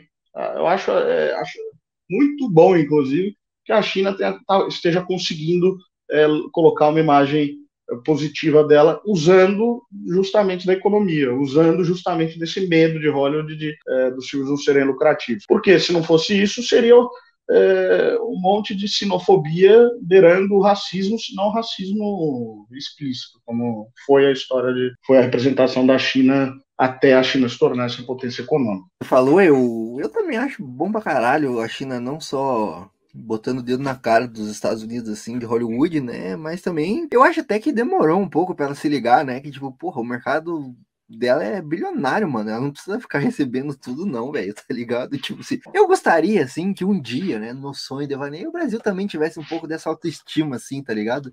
De falar assim, porra, ah, vai se fuder, né, cara, tá ligado? Tipo, não é qualquer coisa que vocês estão falando de nós que nós vamos aceitar, né? Mas enfim, isso aí é, é um papo pra uma outra hora, assim, né? Tem essa questão. Os próprios russos. Perdão. Pode falar. Os próprios falar. russos não têm esse, esse, essa autoestima o que eles consomem de propaganda anti-russo aqui, mesmo agora depois da guerra, um amigo meu comentou que foi ao cinema ver, ver o Mercenários do Star Wars. E, e o vilão é russo, o vilão mora em Moscou, é o, acho que é o, acho que é o Mel Gibson, sei lá quem que é, eu não vi. É, o cara é russo, é, e aí os caras estão no meio do, sendo sancionados pelo Ocidente, o cara entra no cinema, paga um ingresso para ver uma representação caricatural de um russo mal, vilanesco, sentado lá em Moscou. O primeiro, o primeiro Mercenários que eu, que eu cheguei a ver era, era Hugo Chávez. O, o vilão era Hugo Chávez. A gente está em, ple, né, em plenos anos 2000 e eles ainda não saíram dessa fórmula né, do, dos grandes vilões. E, e para ficar nesse pessoal, Stallone, é, o, o Rambo, que eu tanto mencionei, o pessoal que não assistiu na década de 80, o Rambo ele era amigo dos Mujahideen, lá no Afeganistão. Ele estava no Afeganistão lutando contra os soviéticos, os aliados de, do Rambo no filme. O 007 também tem um filme no Afeganistão, é o, é o The Living Daylight, se eu não me engano, é, fase ruim do 007 lá. Mas enfim, também o 007 lutando ao lado dos, dos bravos heróis murrajadins. Quem são os murrajadins hoje? Os Talibã, é, que os Estados Unidos picou a mula do Afeganistão, e o Bin Laden, que explodiu as Torres Gêmeas. É, é, são essas pessoas que eram louvadas como heróis pela propaganda, pela máquina de propaganda é, hollywoodiana até ali a década de 90. É, tudo para combater os terríveis comunistas, né, tá ligado? Que queriam o fim da exploração, né, tá ligado? Sabe qual é? O crime deles é esse. Você comentou aí de várias coisas. Esse Mercenários é muito ruim, assim, você assiste, tipo, é aquele tipo de filme que você tem que falar assim, bicho, eu vou abstrair de qualquer critério aqui para assistir esse filme e tirar uma pira com as explosão, assim, né, com a cena de ação e tal. Porque se você avaliar qualquer coisa nesse filme, ele é muito ruim. Ele é tipo o estereótipo daquele filme de Brucutu dos anos 80, assim, daí pra galera que é. nunca saiu dessa fase, assim, tá ligado? A, a proposta é ser estereotipado, né? Mas, pô. é isso, é isso. Então eu comecei falando de outras coisas, mas tem formas também mais sutis de. de... Você comentou da Marvel aí, né? Trazer um, um, exemplo aqui que, que aí eu fiz uma ligação aqui, tá? Não sei nem se tá certo, mas eu fui viajando aqui na minha ideia. Qual que é? Loki, a série do Loki, tá ligado? Disney Plus, é, da Marvel. Qual que é essa série do Loki? Ele tá trabalhando para uma agência que é a AVT, eu não lembro direito qual é o, o, o significado dessa sigla, assim, mas é de viagem temporal. Então tem uma grande agência burocrata que ela controla o tempo, assim, tem que tudo seguir a, a, linha cronológica certa. E aí, qual é a pira? Qual é a pira dessa série? Essa grande máquina burocrática que controla a linha do tempo é uma metáfora para retirar as liberdades individuais, né? Ou seja, tirar o livre-arbítrio das pessoas, porque aí está preso no seu destino, né? No que a burocracia colocou para você. E toda a estética, toda a estética é muito trabalhada em cima da iconografia clássica aí da União Soviética, né? Pelo menos das representações ocidentais da União Soviética. Então você tem muito isso assim. Qual que é a pira que eu enxerguei, entendeu? Ligar essa parada burocrática e da perda das liberdades individuais como algo ruim e dizer assim, ó, na União Soviética, todo trabalhador era uma maquininha, assim, tá ligado? Você não tinha liberdade. Por isso que o capitalismo é tão bom, porque você tem liberdade de morrer de fome, tá ligado? Morar embaixo da ponte, sabe qual é? Então eu fiz essa pira, assim, eu não sei se você assistiu essa série do Loki, assim, mas... Olha, eu não assisti... Aham. Uhum. Mas uh, eu tenho certeza que muita gente vai falar: ah, tá, isso é loucura, tá exagerando. É, o fato é que não é preciso que o produtor, o diretor de fotografia, quem quer que seja, tomou a decisão de, de, criar essa estética, não é preciso que ele esteja lá falando: ah, agora eu vou falar mal da União Soviética. Não é isso. É que com uh, anos, décadas da, de você associar o tema da burocracia, o tema de uma, um aparato burocrático repressor, com a União Soviética faz com que as pessoas vejam aquela estética, aquela, aquela estética brutalista. Eu nem vi a série, nem sei se é isso, mas eu, eu fico imaginando que é, é o brutalismo, é aquelas, é, aquelas representações meio geométricas, muito concreto. É, então, eu nem vi a série e adivinhei. Quer dizer que o cara não viajou tanto. Né? É, As pessoas mesmo, devem ser uniformizadas, os uniformes, todo mundo. Uma, uma, uma coisa muito muito clean, assim, né? Cores meio pastéis. Uh, Lembra enfim. muito o traje do. do... Coisa meio década de 70, assim. E as representações do, do exército até soviético, assim, pelo menos eu não, não conheço tanto, tá ligado? Da, da, da estética soviética, assim, mas o que. As representações que eu já vi de uniforme soviéticos, assim, no cinema e tal, é, é bem essa linha, assim, que, que essa série segue. Mas então, o que, que acontece? O cara não estava lá pensando, pronto, vou, vou, é, vou inserir aqui uma crítica velada à União Soviética. Não é isso. É que já no repertório de todo mundo está essa ideia de associar imediatamente essa estética com uma instituição repressora, burocrática, é, enfim. E aí é, a mensagem que ele queria passar era essa, a maneira mais fácil de fazer é, é usar essa, essa estética, essa referência e pronto. É, isso é feito com tudo, inclu, inclusive com a União Soviética, mas acaba martelando na cabeça das pessoas é, uma ideia equivocada, uma ideia falsa. Eu, eu trabalhando aqui como guia turístico, 95% dos brasileiros que chegavam aqui tinham uma imagem muito pior na cabeça deles do que eles iam encontrar na Rússia do que eles encontravam na realidade. As pessoas achavam que a Rússia era só aqueles blocões de concreto, só aqueles blocos de apartamentos cinzentos, indústria, um país frio, cinzento, as pessoas é, mal-humoradas, essa é a imagem que as pessoas têm. As pessoas me, me, me perguntavam se era perigoso vir para a Rússia, se, se elas tinham que tomar cuidado. Eu falei, meu amigo, você mora no Rio de Janeiro, é, você está me perguntando se você vai ter problema aqui em Moscou? Você não vai ter problema nenhum. É, o máximo que pode ocorrer aqui, e isso mais lá em São Petersburgo, é, é batedor de carteira, mas a gente já está é, vacinado, né? Não, não, com vocês eu não estou preocupado. Preocupado com os russos, eles, eles que não, tão, não sabem lidar com o brasileiro.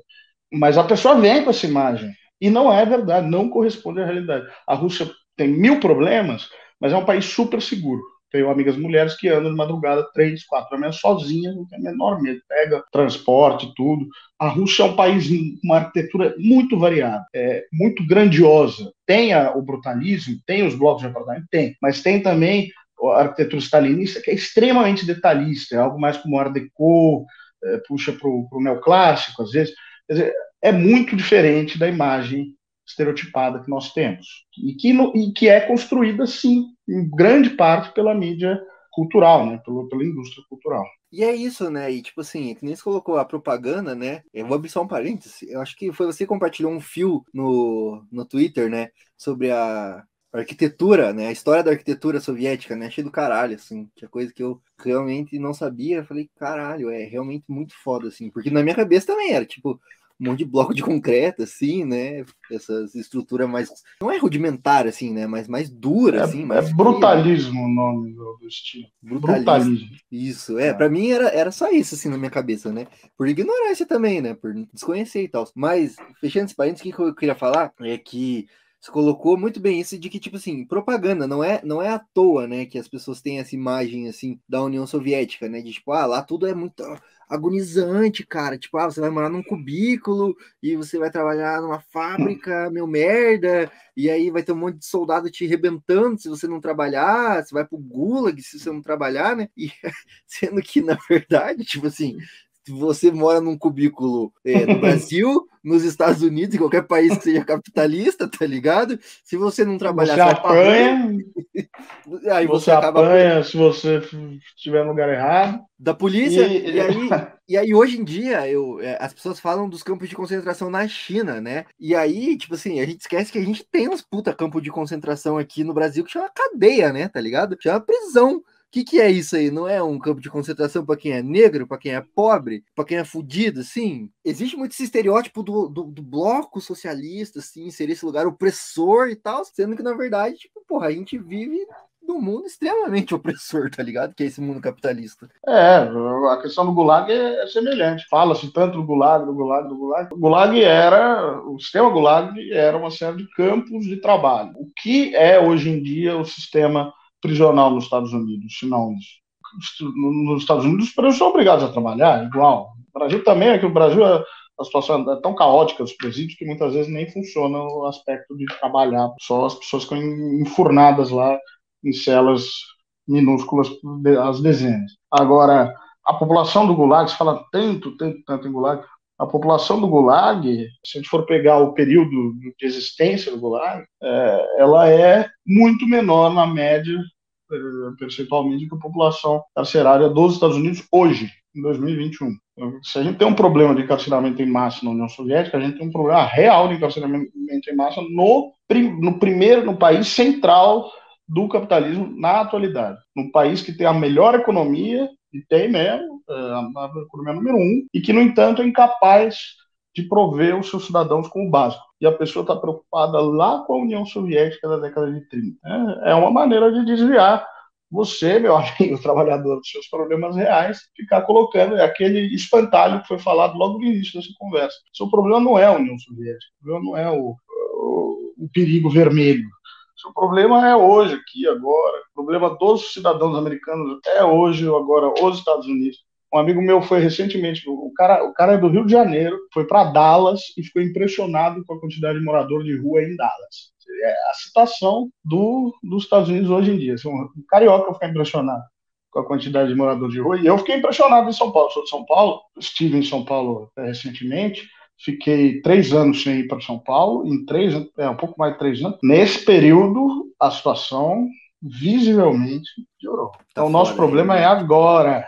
Não é, nosso problema não é a União Soviética de Stalin lá na década de Realmente, realmente. A galera tem esse medo do Gulag, assim, e essa lógica da prisão estadunidense que muita gente quer importar para o Brasil que é essa pira do de privatizar a cadeia, né? E aí qual, não, qual é a é lógica, né? Porque você privatiza, você coloca a lógica do lucro, então quanto mais pessoa presa, mais, mais produtividade, tá ligado? Então mais lucro, e é como na cadeia direito humano nenhum vale, né? Não que muitas fábricas valem alguma coisa também, né? Mas é, na cadeia menos ainda, então, tipo assim, o cara pode trabalhar 24 horas por dia por dois centavos, quando muito, assim, e dá lucro pra caralho pro patrão que tá gerenciando a cadeia, né? E aí, mais um exemplo da beleza do, do, do sistema capitalista que nós vivemos. Eles fazem essa, essa discussão na indústria cultural também. Você vai ver o, o Orange is the New Black da Netflix, ele faz é, exatamente essa discussão. Então, eles não têm medo de criticar o próprio sistema, ali marginalmente, um pouco, não vai mudar uh, na prática.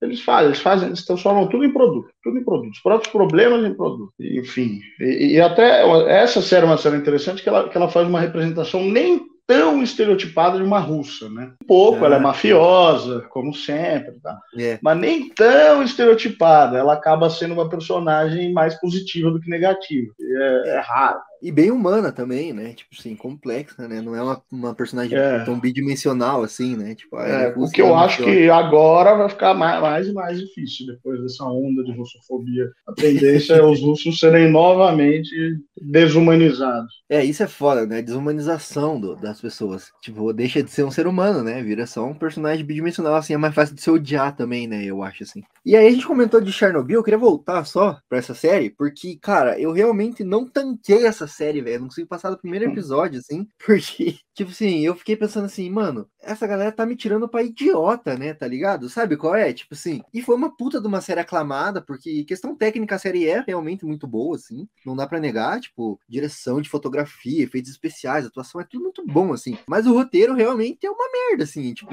ele me tira pra burro mesmo, tá ligado? Sabe qual é? Ele fala assim, vamos ignorar todas as questões, assim, e lá na, na, na União Soviética, na Rússia Soviética, onde tinha essa usina nuclear, né, lá em, Chernobyl, as pessoas, os físicos nucleares, eles eram burros. Assim, tipo, ninguém sabia o que estava fazendo, tá ligado? Aí tinha lá o líder que era burocrata e também era burro. Então, enfim, todo mundo era burro na, na União Soviética, assim. E aí o que eu queria te perguntar, assim, tem um episódio também do História FM, né, se eu não me engano, sobre uhum. Chernobyl, assim, né?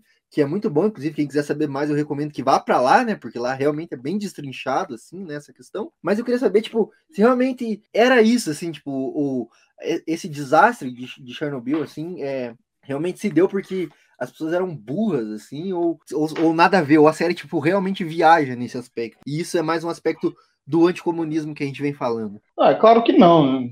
Até porque acidente nuclear não aconteceu só na União Soviética. É, é, muito menos representado na mídia, também porque no Chernobyl foi, é, teve uma proporção muito grande. Né?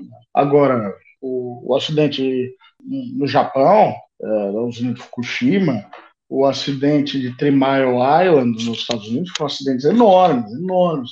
E no Brasil a gente tem o caso do Sérgio de Goiânia, que foi algo extremamente trágico. Não sei se todo mundo lembra. Bom, lembrar não vão lembrar, porque acho que foi década de 80, se não me engano também. É, mas que. E aí não, foi, não é caso de burrice. Né? No caso do Brasil, foi caso de negligência criminal, criminosa, negligência. Deixaram um equipamento hospitalar que tinha é, material radioativo dentro, num lixão, algumas pessoas aí desesperadas que trabalham em lixão recolhendo, tentando vender é, que encontra, viram aquele equipamento enorme é, e quebraram, ele é, a parte radioativa fica dentro, numa casa, protegido, mas os caras desmontaram tudo para para vender as peças e acharam esse esse césio que era um material que brilhava e tal. E as pessoas que não desconheciam o perigo brincando com isso, passando no corpo, não sei o que, foi uma desgraça, uma desgraça, né? Centenas de pessoas afetadas. Então, não, claro que não é uma questão de burrice, é uma série de, de fatores que levou, que levou na, na, União Soviética. As autoridades, evidentemente, que têm parcial a responsabilidade. E aí eu acho um fator curioso, né? O Gorbachev acabou de falecer recentemente. É, o Gorbachev é tratado como um grande herói no Ocidente. Ele era o líder soviético no período de Chernobyl. A decisão de é, não informar imediatamente o que estava ocorrendo, é, a própria decisão deles não visitar, ele nunca visitou o local, enfim, a de minimizar o problema foi dele, uma responsabilidade criminosa dele. É, tentam a imagem que fazem passar é que era algo estrutural, era do sistema, é, agora, claro, sim, era também, já houve outros acidentes na União Soviética que, que não tinham sido revelados. Houve acidentes nos Estados Unidos que não foram revelados. Ah, em relação à energia atômica, sempre teve essa, essa, essa coisa de, de, segredo, é um segredo de Estado, é uma tecnologia que eles têm medo que seja passada para frente, que ocorra o que aconteceu, do, né, os coreanos uh, tiveram acesso a essa tecnologia, Israel teve acesso a essa tecnologia, a África do Sul, do apartheid, quase comprou dos israelenses é, essa tecnologia. Então, é claro que há um medo aí de se espalhar. Agora, o Gorbachev é a figura responsável, é a figura que deve ser criticada pelos erros que foram cometidos na alta cúpula do governo soviético, e, no entanto, não se comenta sobre isso. Né? Ninguém lembra que era o Gorbachev, o, o, líder soviético no período. Ele é tratado simplesmente como um grande herói, né, pelo fato de ele ter desmantelado o país, é, e os erros que, que foram cometidos não são. Eu não vi nenhum artigo sobre a morte dele que lembre é, o, essa responsabilidade que ele teve sobre uh, Chernobyl. Que teve, ele teve, sem dúvida nenhuma. Enfim, mas a série ela dá a entender, né, ela quer passar essa mensagem que todo o sistema estava podre por dentro. E aí ela vai utilizar do alcoolismo, que era que no momento né, as pessoas nem poderiam estar bebendo daquele jeito, porque não havia, como eu já mencionei. Ela demonstra uma União Soviética muito decadente. De fato, a série foi muito elogiada pelo trabalho de pesquisa que eles fizeram, as roupas, o cenário tudo mais. Agora, eles demonstram uma cidade degradada, cidade eh, eh, velha, né? as, paredes sem pintura. É algo é, muito distante do que era a, cidade de Pipriat, que é a cidade que fica próxima de Chernobyl, porque aquela era uma cidade modelo e uma cidade recém-construída, tinha sido construída na década de 70, junto com a usina nuclear. Então, em 10 anos, não, não, dá tempo da cidade se degradar dessa forma. Pode ser preciosismo meu? Pode ser. Agora, eles. É, é claro que eles querem passar uma mensagem com essa cidade degradada. Eles fizeram um trabalho minucioso. Os russos, os ucranianos, elogiaram a série por reconhecerem objetos, reconhecerem o estilo da roupa. Da... Então é algo que né, eles sabiam o que eles estavam fazendo. É, e aí, quando eles fazem a escolha de, demonstrar, de colocar tudo muito mais velho, né, o hospital que as pessoas vão, as paredes estão faltando azulejos. Aquele hospital era um hospital especial para central de Moscou para tratar casos de intoxicação por radioatividade ele não é assim, né, gente? Ele era, né, era uma coisa diferente representado. Na própria cidade não era tão da, daquela maneira. Mas, enfim, é uma escolha que se faz de representar, tentar passar a mensagem também pelo cenário decadente, é, antiquado, tentar passar essa mensagem. É uma escolha artística, assim, se tratando de um tema da vida real, tem as suas consequências.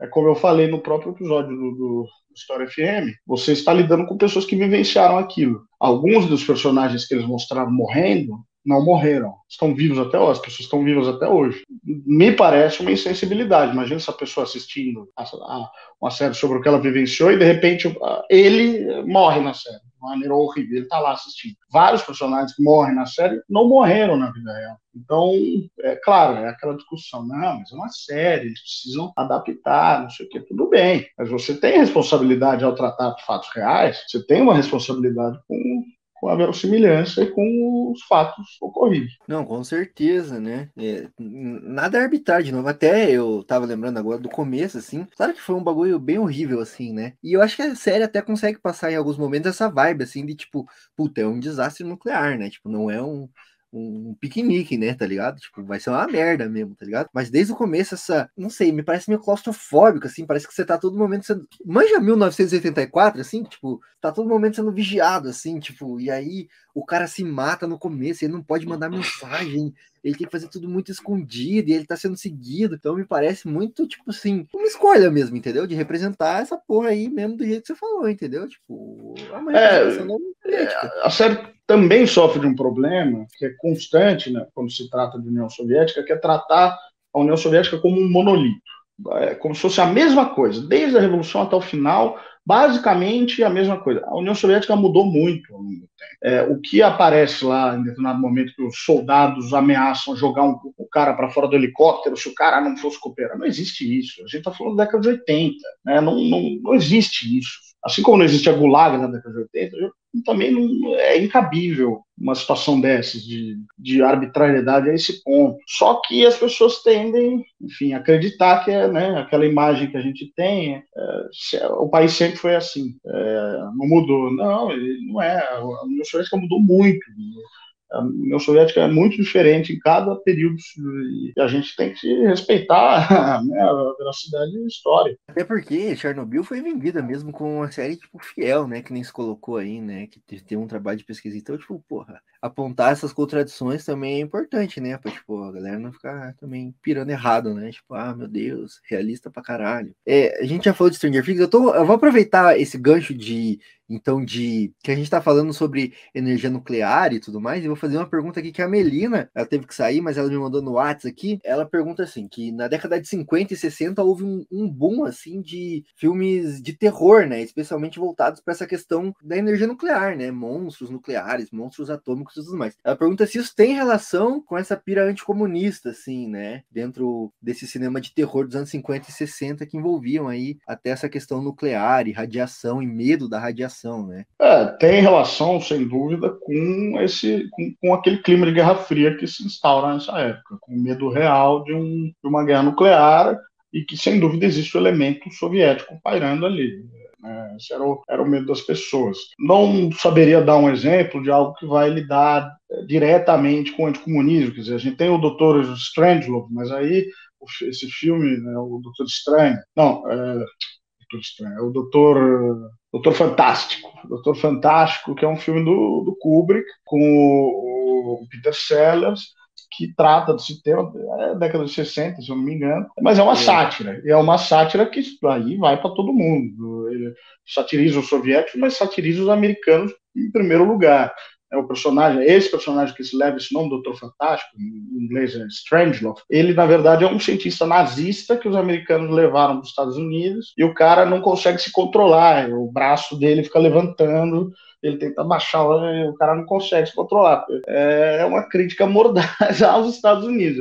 O Kubrick conseguia ainda fazer isso, que ele sendo um cineasta britânico, é, filme se eu não me engano, o filme é britânico, o Peter Sellers é um ator britânico, então eles ainda tinham uma certa liberdade para criticar os Estados Unidos assim, tão diretamente, é uma mega produção. Agora, é, sem dúvida, sem dúvida tem esse elemento de colocar a União Soviética ali como essa grande ameaça. Era o clima da época. A gente, para pegar um, um, filme que eu lembro, trata em parte sobre o tema, é o Goldfinger do 007, é o, é o terceiro filme do 007, e a, o, o, o, plano do vilão é explorar bombas atômicas num, no Fort Knox para impedir que o ouro dos Estados Unidos seja acessado e, portanto, valorizar o ouro que ele tinha. é um plano bem maluco, mas esse é o plano. O, os vilões desse filme são é, coreanos. É, quer dizer, ele usa, isso nem fica muito claro no filme, mas os funcionários dele, os minions dele, né, aquelas personagens sem nomes que ficam lá só fazendo é, né, os guardinhas genéricos, ou o pessoal, o trabalhador genérico ali do grande vilão, eles são coreanos. E o guarda-costas dele é um coreano que é uma representação absolutamente racista de um coreano ele é um armáriozinho, assim, o um job. Ele, ele, é famoso que ele jogava o chapéu e o chapéu quebrava o pescoço das pessoas. Era uma loucura, mas enfim. Ele é um coreano, assim, troncudo, ele não fala uma palavra, ele parece um, um animal, porque ele não fala, ele grunhe, o personagem só, só grunhe. Ah, ah.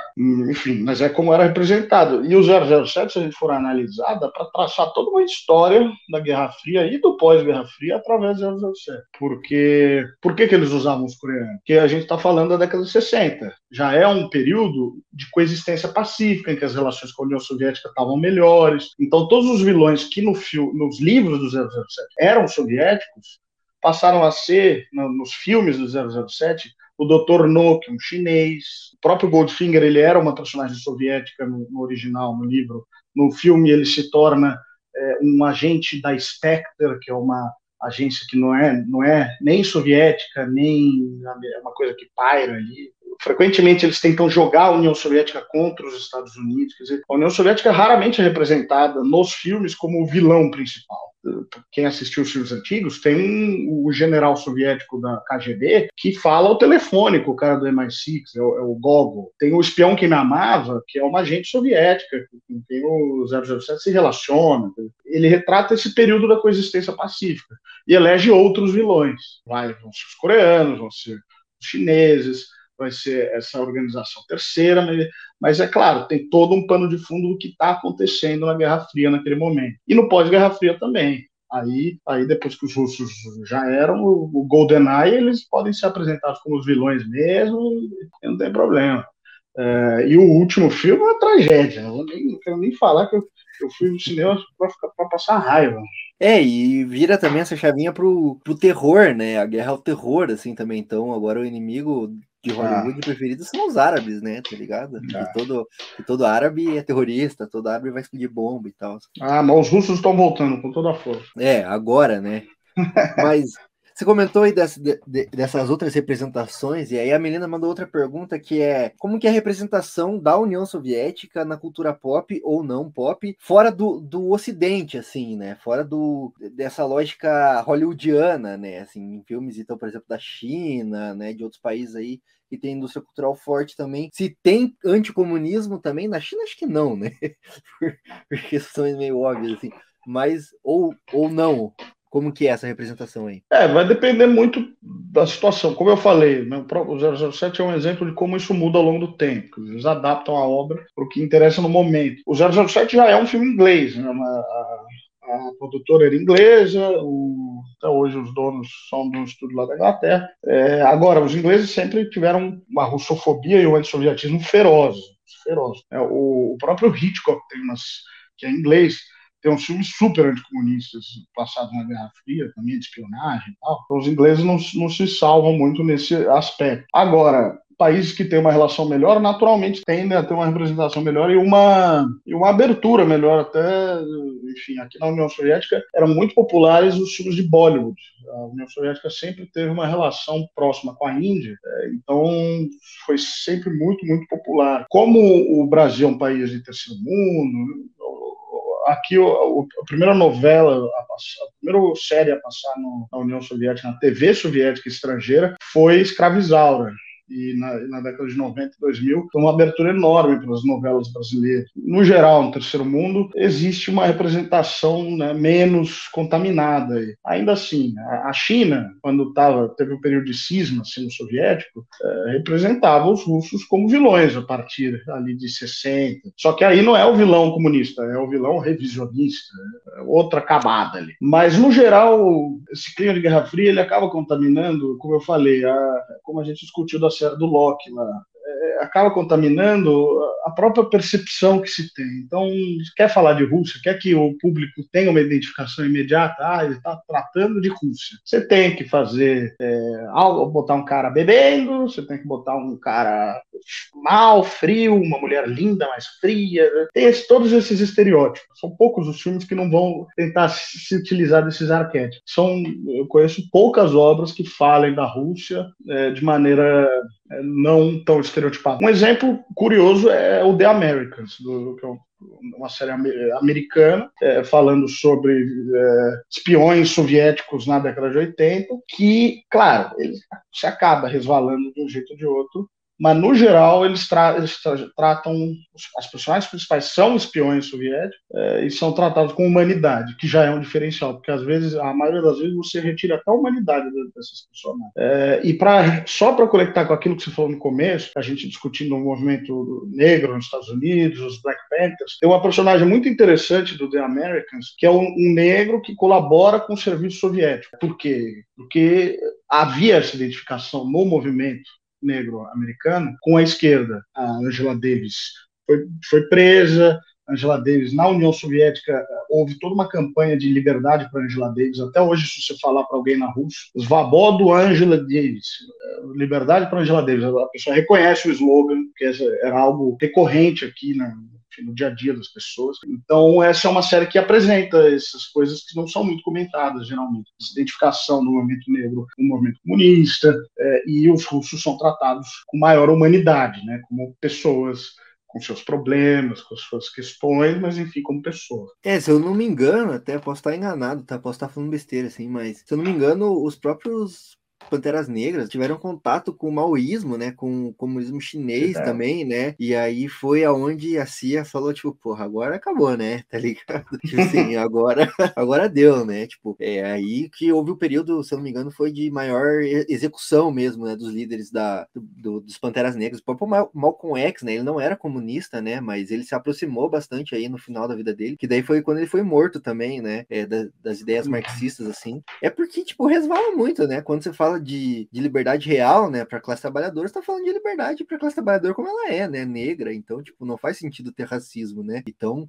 esses movimentos por direitos civis se, se sentem muito representados, né, em ambientes assim que realmente pregam uma, um fim da exploração mesmo, né? E aí, em contrapartida, no, no sistema capitalista, tipo, isso é até lucrativo, né? Então não faz sentido acabar com segregação racial, né? Por mais que você acabe com ela formalmente, assim, né? O racismo ainda sobrevive, né? E tal. É, e agora, isso conectando com aquilo que a gente falou, é, justamente, por que que ocorre esse, na década de 60 esse recuo e as liberdades civis são garantidas. Por, também há o elemento, eu acho que central, do medo de uma revolução. Medo de uma revolução aberta do, do, dos negros americanos contra aquele sistema de opressão. E uma revolução que podia, a qualquer momento, ter uma guinada ali pelo socialismo. Você menciona muito bem. Os panteras se aproximam e começam a ser exterminados, porque não deixa de ser também de entrar naquela, naquela linha que a gente comentou de do capitalismo cedendo para evitar uma ruptura, né, para evitar o momento em que as pessoas é, vão chegar a um nível de, de cansaço com a opressão que vão se levantar. Total, é dar os anéis para não perder os dedos, né? Alguma coisa assim. Não lembro como é essa expressão aí. Mas enfim. Dá, dá os anéis. Mas enfim, e aí tem várias representações, né? Dentro da Marvel aí, a gente tem aí a Viúva Negra, mais recentemente aí, que o vilão ele é um, um soviético aí, que treina garotinhas para ser sensuais e, e exterminar alvos políticos, assim, né? E ele cria uma rede de meninas é, que sofreram lavagem cerebral, assim e tal. Tem uma cena que eu nunca esqueço, eu falei até com o Orcs aí, né? Do, a gente falou de soft power, que é do, do soldado. Eu não, não sei se era um russo, um soldado russo em Cuba, ou se era um soldado cubano mesmo, mas quando eles vão para Cuba ali, né? Que os pais da, da viúva negra eram espiões é, soviéticos infiltrados nos Estados Unidos, e eles fogem para Cuba, e aí a, as criancinhas não querem ir e tal. E aí um dos soldados, tipo, dá um tapão na, na menininha, assim, na criancinha. Porque sim, porque os comunistas são maus, entendeu? Eles batem em criancinhas, assim, tá ligado? Só por isso, assim, sabe? Então você tem várias representações bem problemáticas aí. Você colocou também da questão do capitalismo ser autofágico, né? Recentemente aí tem o brilhante The Boys, né? A série de super-herói aí que critica o capitalismo, né? E passa essa vibe meio de que, tipo, o capitalismo, o capitalismo é uma merda mesmo, mas é inevitável, tá ligado? Tipo assim, tipo, é, é uma bosta, mas é a bosta que nós temos, entendeu? Então, fazer o quê, né? Vamos assistir série de super-herói, tá ligado? Sabe qual é? E aí a minha pergunta é se isso também não é, tipo, uma estratégia anticomunista, assim, para dizer, tipo, porra, o capitalismo é inevitável, galera. E qualquer outra coisa que não seja capitalismo é pior, assim. Acho, acho que sim, né? Tem, tem essa, toda essa da maneira como todos são criados, quer dizer, a gente está tão imerso nisso tudo que mesmo com os problemas que forem, eh, as pessoas não vislumbram uma alternativa. E ficou muito mais difícil vislumbrar uma alternativa depois do fim da União Soviética, que promovia, tentou até o fim eh, promover fora de suas fronteiras revoluções. A a China optou por se não se, se envolver nesse tipo de questão que acabou, enfim, aí é outra discussão, acabou sendo um ralo financeiro ali para a União Soviética. E a gente, quando a gente cresce, né, a gente já falou de quantas séries que são que estão né, das mais assistidas do, e todas elas têm algum elemento ali. Quando a gente cresce submerso nisso, a gente não consegue vislumbrar uma alternativa. E o capitalismo é aquilo que eu já falei algumas vezes. É, ele tem essa essa habilidade de sutilmente tratar dos próprios problemas, mas sem, na maior parte das vezes, sem tocar no cerne da questão. Os problemas estão aí, mas nunca eles vão procurar a raiz desses problemas. A raiz é outra, é, é a corrupção, é a criminalidade, é, são as pessoas que são ruins. A natureza humana, né? Que eles gostam a natureza de falar, humana. São, são, ruins por natureza. Ou, como querem os, os ancapistões aí, né? Tipo, os anarcocapitalistas aí, tipo, são os maus capitalistas que são os problemas, não é o capitalismo, são as pessoas que gerem o capitalismo que são assim, tipo, tomando cu, né? Mas, e aí, a minha última pergunta para fechar, então, amarrar tudo, é, esse bloco, é, muita gente fala, por exemplo, assim, quando a gente vê filmes críticos ao capitalismo, por exemplo, né? Ou críticos à, à, à opressão de gênero, de, de raça, qualquer que seja, assim, a galera fala sobre filmes é, com ideologia, né? Tipo assim, ah, é, é um filme de ideologia de esquerda aí, tá ligado? Por que, que muita gente não enxerga esse mesmo processo de ideologia no, nos filmes quando eles não criticam o capitalismo, quando eles reforçam o capitalismo, ou quando eles não criticam nada, assim, só são filmes sem ideologia, assim, né? Tipo assim, porque não existe filme sem ideologia, né? Mas a galera não consegue enxergar essa ideologia, assim, né? É, mas essa coisa da sutileza, né? Você, você consegue passar as mensagens é, sem tratar minimamente do tema. É como a gente falou da, da série do Loki. Eles não mencionaram a União Soviética, imagina, em nenhum momento. Não, não mencionaram, não, você não precisa tratar propriamente do tema para falar sobre. Aliás, algumas das melhores obras é, são aquelas que é, não falam do tema, e, mas estão falando. Algumas são mais óbvias, uh, aí o George Orwell, a Revolução dos Bichos, Animal Farm, é, é óbvio do que ele está falando, né? ele usa personagens ali que são, cada um representa uma classe, ou uma personagem histórica, e é óbvio do que ele está falando. Outras são extremamente sutis, extremamente sutis. Vão um filme aí passado é, no, no, futuro, na ficção científica, ou um filme de fantasia, vai trazer mensagens que estão tra tratando do, do, nosso dia a dia. Então não tenham essa é, ingenuidade de achar que os filmes da Marvel não estão tratando de política. Os filmes da Marvel estão tratando o personagem lá do, do Downey Jr. é um industrial do setor de armamentos, pelo amor de Deus. Setor da defesa nos Estados Unidos da América. Eles nem estão escondendo muito. Então é claro que eles estão tratando. É claro que eles estão tratando de política. A outra, como você mencionou, é, é uma vítima de um sistema cruel soviético que desumanizava menininhas para se tornarem assassinas.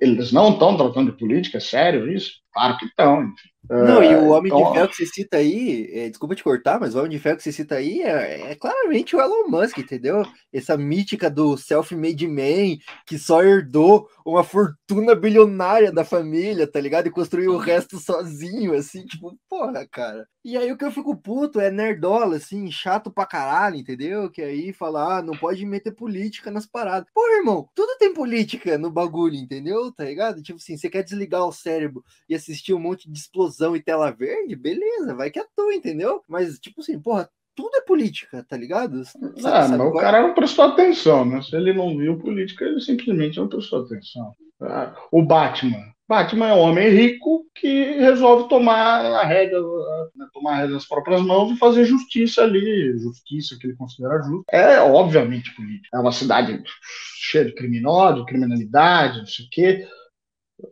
é obviamente né, tudo, to, todos esses temas são políticos. Não é à toa que o super-homem se tornou esse símbolo dos Estados Unidos. Ele é, é um, um símbolo da liberdade americana.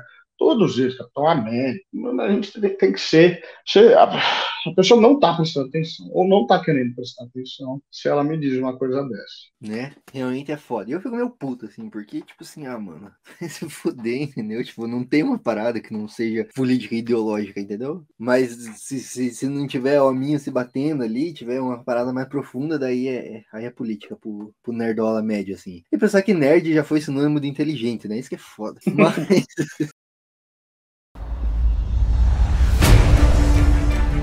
Weapons of war must be abolished before they abolish us. Então eu vou seguir para o meu bloco aqui de considerações finais, voltando para algumas perguntas também um pouco mais teóricas, né? A gente deu vários exemplos aí práticos de cultura pop e tal. E aí fazer algumas perguntas. Você já foi respondendo algumas delas no, no decorrer, né, da, da, sua fala aí ao longo desse episódio, mas eu queria reforçar só algumas delas. A primeira delas é se existe anticomunismo de esquerda, assim, né? Porque muita gente enxerga como comunismo ou socialismo e esquerda como se fosse a mesma coisa, né? Mas não é, né? Claro que existe, a gente fala, comentando lá no início, da diferença entre é, o socialismo revolucionário e o socialismo é, reformista. E a gente tem outras correntes, a gente tem corrente anarquista, a gente tem, enfim, social-democracia, a gente tem... A esquerda é um, é um espectro amplo, os comunistas são parte desse espectro. E é evidente que os comunistas também sofrem é, críticas e é, algumas fundadas, outras absolutamente infundadas, outras calcadas em mitos anticomunistas, por parte de gente de esquerda. Né? Isso é, aí é evidente. A, a social-democracia tem como alvo favorito deles os comunistas. Né? De modo que sim, é claro que existe anticomunismo de esquerda, e existe inclusive produção audiovisual. George Orwell, a gente estava comentando George Orwell. George Orwell se considerava um socialista. Ele se considerava um socialista, lutou na Guerra Civil Espanhola pelos republicanos e dedica boa parte da obra dele ao anticomunismo, e um anticomunismo bastante explícito Uh, e, na minha opinião, de pouca qualidade. Apesar da, do sucesso que essas obras têm, em 1984, eu considero como ficção científica bastante limitada. Se a gente quiser pensar em ficção científica do, mais ou menos até no mesmo período anterior, um pouco, com uma proposta semelhante, o Aldous Huxley, eu acho que foi muito mais feliz ao, no, em Admirável Mundo Novo, em criar um mundo possível. É assustadoramente parecido com o nosso mundo, o mundo que ele cria naquele é, de pessoas é, que buscam a felicidade o tempo inteiro, estímulo o tempo inteiro. No caso dele eram pílulas, mas no nosso caso não é, não é necessariamente, também são pílulas, mas aí é a bebida, é o TikTok. O TikTok é um estímulo ali, é 15 segundos, é, a pessoa não consegue mais sentar para assistir um filme de duas horas, não consegue mais sentar para assistir um livro, você precisa, você está dependente de um estímulo cerebral imediato. Não, a gente não consegue mais parar, né? O seu telefone acabar a bateria é um desespero. É, é uma sociedade bastante semelhante àquela que o Aldous Huxley escreve. Enquanto o George Orwell já faz uma obra muito diferente, muito muito improvável. A sociedade do 1984 é uma sociedade muito improvável. Ela nem é o que a União Soviética foi, nem parecido com o que a União Soviética foi, e nunca se tornará. É, esses sistemas de repressão, ele estava se referindo aos, ao sistema soviético, principalmente, mas é, eles tendem a ser muito mais sutis. E nesse aspecto, o capitalismo ele vai nos colocar num sistema de opressão, e já nos coloca no sistema de opressão, é, de uma maneira muito mais eficiente, é, sem que a gente perceba. A gente já vive uma distopia e a gente não percebeu ainda. É, e a gente acaba se, se autogerindo dentro dessa, dessa distopia, né? A gente gosta de estar dela e muita gente defende ela mesmo se fodendo pra caralho, né? Só fazer um parênteses que eu lembrei agora que eu ia falar. Que tem essa pira aí do 1984 até, do George Orwell, até receber um financiamento aí paralelo da CIA, né? Eu nunca fui atrás de também, tipo, nunca me interessou, né? Identificar se realmente ele recebeu ou não, né? Tem gente que aponta também a Hannah Arendt, né? Tipo, antes de se mudar para os Estados Unidos, depois de se mudar para os Estados Unidos, como a obra dela muda, né? Tipo assim, se torna muito mais anticomunista comunista nesse processo, assim, e esses dois são grandes propagandistas, né? assim, de anticomunismo, né? Tanto o Orwell quanto a Hannah Arendt aí viraram símbolos de propaganda anticomunista, né? Eu não sei se é verdade realmente, tipo assim, não, não fui pesquisar para saber se o Orwell recebeu. Tem todo um estudo, tem todo um estudo, principalmente em relação aos acadêmicos. Who paid the, the, the, the paper, the paper, the paper? Eu achava que era paper, depois da edição, enfim. É um estudo que tem, que fala justamente sobre esse financiamento, que é fato. É, o, da, Arendt é fato, e que o George Orwell contribuiu com o Serviço de Segurança Britânico, eu sei que ele contribuiu. Ele denunciou membros do Partido Comunista que tinham sido colegas dele na atividade que ele tinha antes né, da década de 30, ele denunciou pessoas para o governo britânico como membros eh, escondidos do Partido Comunista. É, então, daí quando você. Eu, pra mim, pelo menos, o 1984, não, o Animal Farm, né? Que, que é o Revolução dos Bichos, né? Que foi traduzido por um time aí pro português. Foi uma das primeiras paradas que eu li, assim, tipo, de, de ler mesmo, assim, sabe? De ah, pegar um livro para ler, assim. Foi um professor meu que me emprestou até. E foi o que um, uma das paradas que me despertou até, assim, o, é, esse senso de leitura, né? De o leitor que há em mim, assim. Olha que poético. E aí foi uma das primeiras paradas que eu li.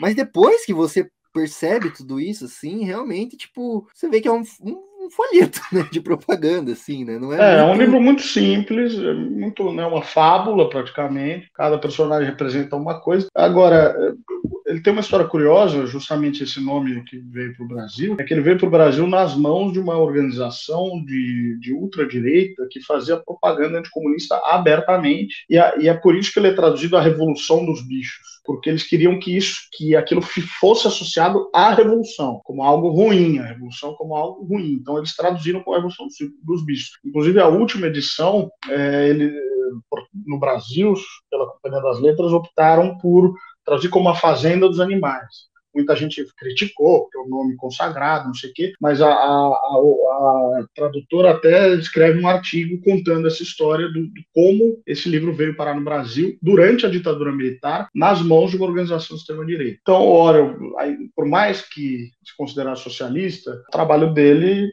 serviu e bem. O propósito é esse, tá claro, ali, como propaganda anticomunista. E uma observação que acho que foi o Jones Manuel que fez, que eu acho muito pertinente em relação aos livros todos do Orwell, é que eh, ele tem uma tendência, reparem, a colocar as personagens que representam o povo, que representam as classes sociais. No caso do, da Fazenda dos Animais, são as galinhas, que são os, ca- representam os camponeses, o cavalo, que representa os trabalhadores braçais, são estúpidos, são, não têm voz própria. Eles vão, né, as galinhas vão sempre com a, com, né, os, ah, os carneiros também, vão sempre com ah, as massas, massa de manobra. Elas não têm voz própria, é, os trabalhadores mais das classes mais baixas do, do 1984 são meio selvagens, são estúpidos. Então existe um pouco essa pegada aristocrática no George Orwell que é bem problemática, para não ficar apenas na crítica é, superficial. Caralho, realmente não tinha pegado isso aí, realmente,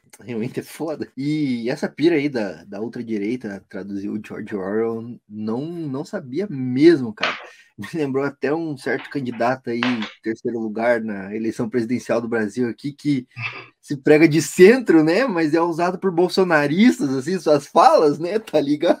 Tipo assim, né? Não vou falar o, o nome, né? Me preservar também, né? Mas enfim, vocês sabem do que, que eu tô falando aí, né, galera? E aí, aproveitando que eu falei disso, assim, eu queria fazer então uma pergunta dupla para encerrar. O anticomunismo, ele é o pai do antipetismo? Você já respondeu isso aí, mas, mas eu, eu queria trazer de volta essa pergunta, assim. E se sim, por que que muita gente da esquerda até que é vê problemas com o capitalismo, tá ligado? E abraça o anticomunismo, por que que isso é perigoso para esse chamado campo progressista, assim, né? Porque tá perseguindo o PT agora, né? E, e aí, qual que é o próximo alvo deles aí, né? Porque a gente viu que a experiência bolsonarista, assim, que todo mundo que não segue a cartilha da extrema-direita é comunista, né? Tá ligado?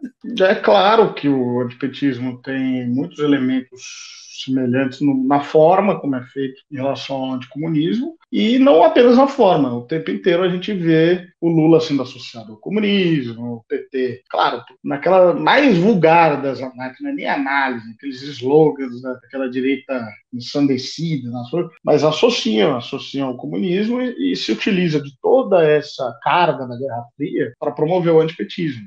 E isso desde sempre. Eu lembro quando da primeira eleição do Lula, de gente falando, até na minha família falando, ai, mas o, o seu apartamento, vai ter que dividir o seu apartamento, vai ter que dividir o seu carro, ah, o mendigo da esquina vai morar na sua casa, coisas assim, é, que servem um duplo propósito um, de, anticomunismo, porque não é, não é assim que as coisas funcionam no comunismo, não é um, o mendigo não vai morar na tua casa, e ao mesmo e também de, de antipetismo. Então, uma coisa alimenta a outra, tem lógicas muito semelhantes e, e um eco aí da Guerra Fria inegável, inegável. Tristemente, às vezes, é, pessoas ligadas uh, ao que a gente ao chamado, acho nome ruim, meu chamado, é, setor progressista, às vezes ecoam propaganda comunista também. Mas é nosso papel sentar, conversar, principalmente com essas pessoas que, a princípio, teriam uma abertura maior, para a gente enfim, eliminar. Né? É, nenhum de nós na esquerda tem a se beneficiar com é, esse tipo de propaganda. Toda propaganda voltada contra a esquerda, ela bebe na fonte do anticomunismo, sem dúvida nenhuma, no formato, no conteúdo, na vulgarização dos, dos conceitos, dos na, na, enfim, nas notícias falsas, tudo isso tem um precedente que foi essa guerra cultural, essa guerra ideológica é, que se travou aí ao longo do século XX. Excelente, realmente, né? É, muita gente da esquerda reproduz, né? Mas a partir do momento que a extrema-direita sobe ao poder, assim, né? Não tem muita distinção, assim, entre social-democrata, né? Tá ligado? Tipo assim, vai todo mundo pro paredão, né? Junto, assim. Então, ninguém tem nada a ganhar mesmo, assim, né? Com esse anticomunismo, assim. Sendo que a gente devia ser antissistêmico, né? Por, por natureza, assim. Tipo, o nosso problema é o capitalismo, né? Tá ligado? É ele que fode realmente a humanidade, né? E o planeta também, né? Eu gosto do Krenak, quando ele fala que o capitalismo é uma máquina de moer mundo, né? Não só moer gente, né? Mas ele vai acabar com o planeta, tá ligado? My point is that as long as people like you and me don't stop talking, nobody can stop the USA. I am talking about freedom, about choice. America, I don't think you need to worry. Because if you want to beat China, you will. If you don't, that's fine. That, my friend, is your victory. Mas, Rodrigo, é isso, cara. Eu vou abrir de novo espaço aqui para você dar teus recados aí, falar do teu curso no Classe Esquerda, falar aí onde a galera te acha nas redes sociais também, quem quiser te seguir, ver teu conteúdo aí. Fica à vontade, esse é o espaço para você aí. Muito brevemente, quem é, não conhecer meu trabalho, quer procurar uh, minhas redes sociais, eu estou no Twitter no arroba R-I-A-N-H-E-Z, arroba Ria Inês, é, que é onde eu falo mais de política, falo mais de história, que é propriamente a minha área, né, história da União Soviética. Eu estou no Instagram, no arroba Guia Rússia, tem no Twitter também, mas mais ativo no Instagram. O arroba Guia Rússia já é uma página na qual eu, eu dedicava a minha atividade no, no, setor de turismo. Então lá eu falo mais de cultura russa, de viagens, de é, museus, é, enfim, paisagens, uh, menos não vou dizer que é apolítico, né? Nada é apolítico. Estava falando outro dia no Instagram da morte do Gorbachev, enfim, faço discussões lá, mas eu, é mais voltado para o turismo mesmo. E turismo na Rússia não tem como ser apolítico. Em lugar nenhum tem, mas na Rússia menos ainda. E é isso. Quem se interessou, quem gostou da, do, do nosso conteúdo aqui, eu estou com essa aula mais profunda, que, apesar de ser uma aula introdutória, claro que eu trato os temas com maior profundidade de história da União Soviética, pelo Classe Esquerda, uma plataforma de cursos. É, é uma aula que, se vocês olharem nas outras plataformas, o trecho está muito bom, né, porque eu já falei, são é, coisa de 20 horas aí de conteúdo por um valor, acho que está menos de 80 reais, acho que 79, se não me engano, é, por todas as, as aulas. Né? Tem, tem, muita plataforma que cobraria isso por aula, né?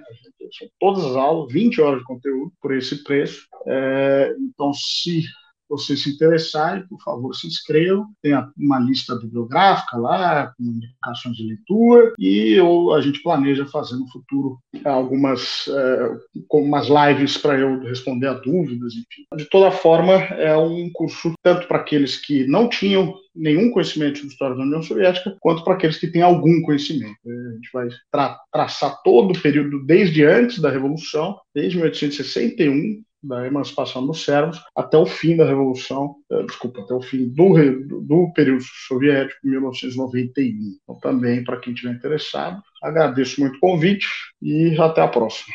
Isso aí, Rodrigo. A gente que agradece aí, cara. A gente sabe que você é um cara aí muito ocupado. Você tá fazendo várias fitas na, na internet que eu tô vendo aí, dando entrevista e live pra caralho, né? E aí topou participar aqui do nosso humilde podcast. Então, muito obrigado, Rodrigo. E foi uma baita de uma aula também aqui, né? Então, realmente vale a pena aí o curso no Classe Esquerda. E foi um prazer ter você aqui com a gente. Espero que a audiência tenha curtido também. É, se não curtiu também, acho que o Rodrigo já tá acostumado a ser xingado na internet, né?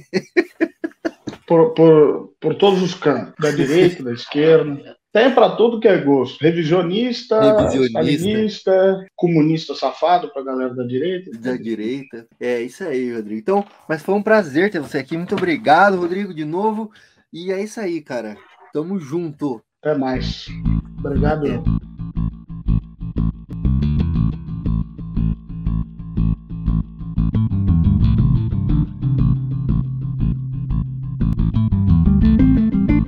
muito obrigado para você que acompanhou esta bagaça aqui até o final. Fiquei sozinho no final, cadê Melina? Meu Deus! Melina teve problemas técnicos aí durante a transmissão remota aqui, essa gravação desse episódio. Mas muito obrigado a todo mundo que acompanhou mesmo, de verdade. Ficou até o final. Eu achei que esse episódio ficou bem denso, né? Bem robusto, apesar de eu ter segurado as rédeas um pouco, assim, pra gente não ir tão longe também, né? Mas falamos de bastante coisa. Eu achei legal, espero que você tenha gostado. Se você gostou, já deixa seu comentário aí. O que, que você achou? Pode xingar a gente também, não dá nada.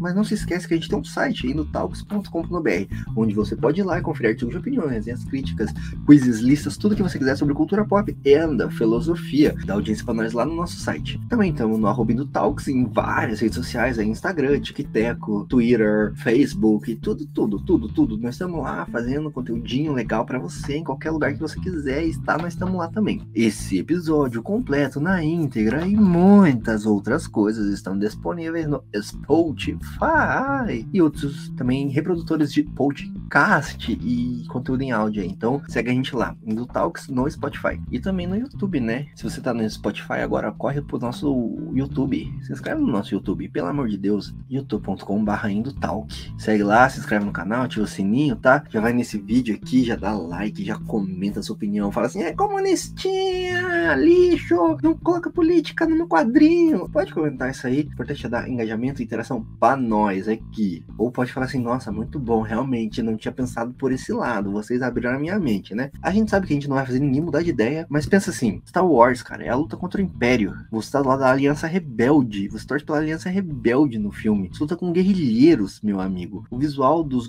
da, da Princesa Leia foi inspirado em guerrilheiras mexicanas, meus amigos.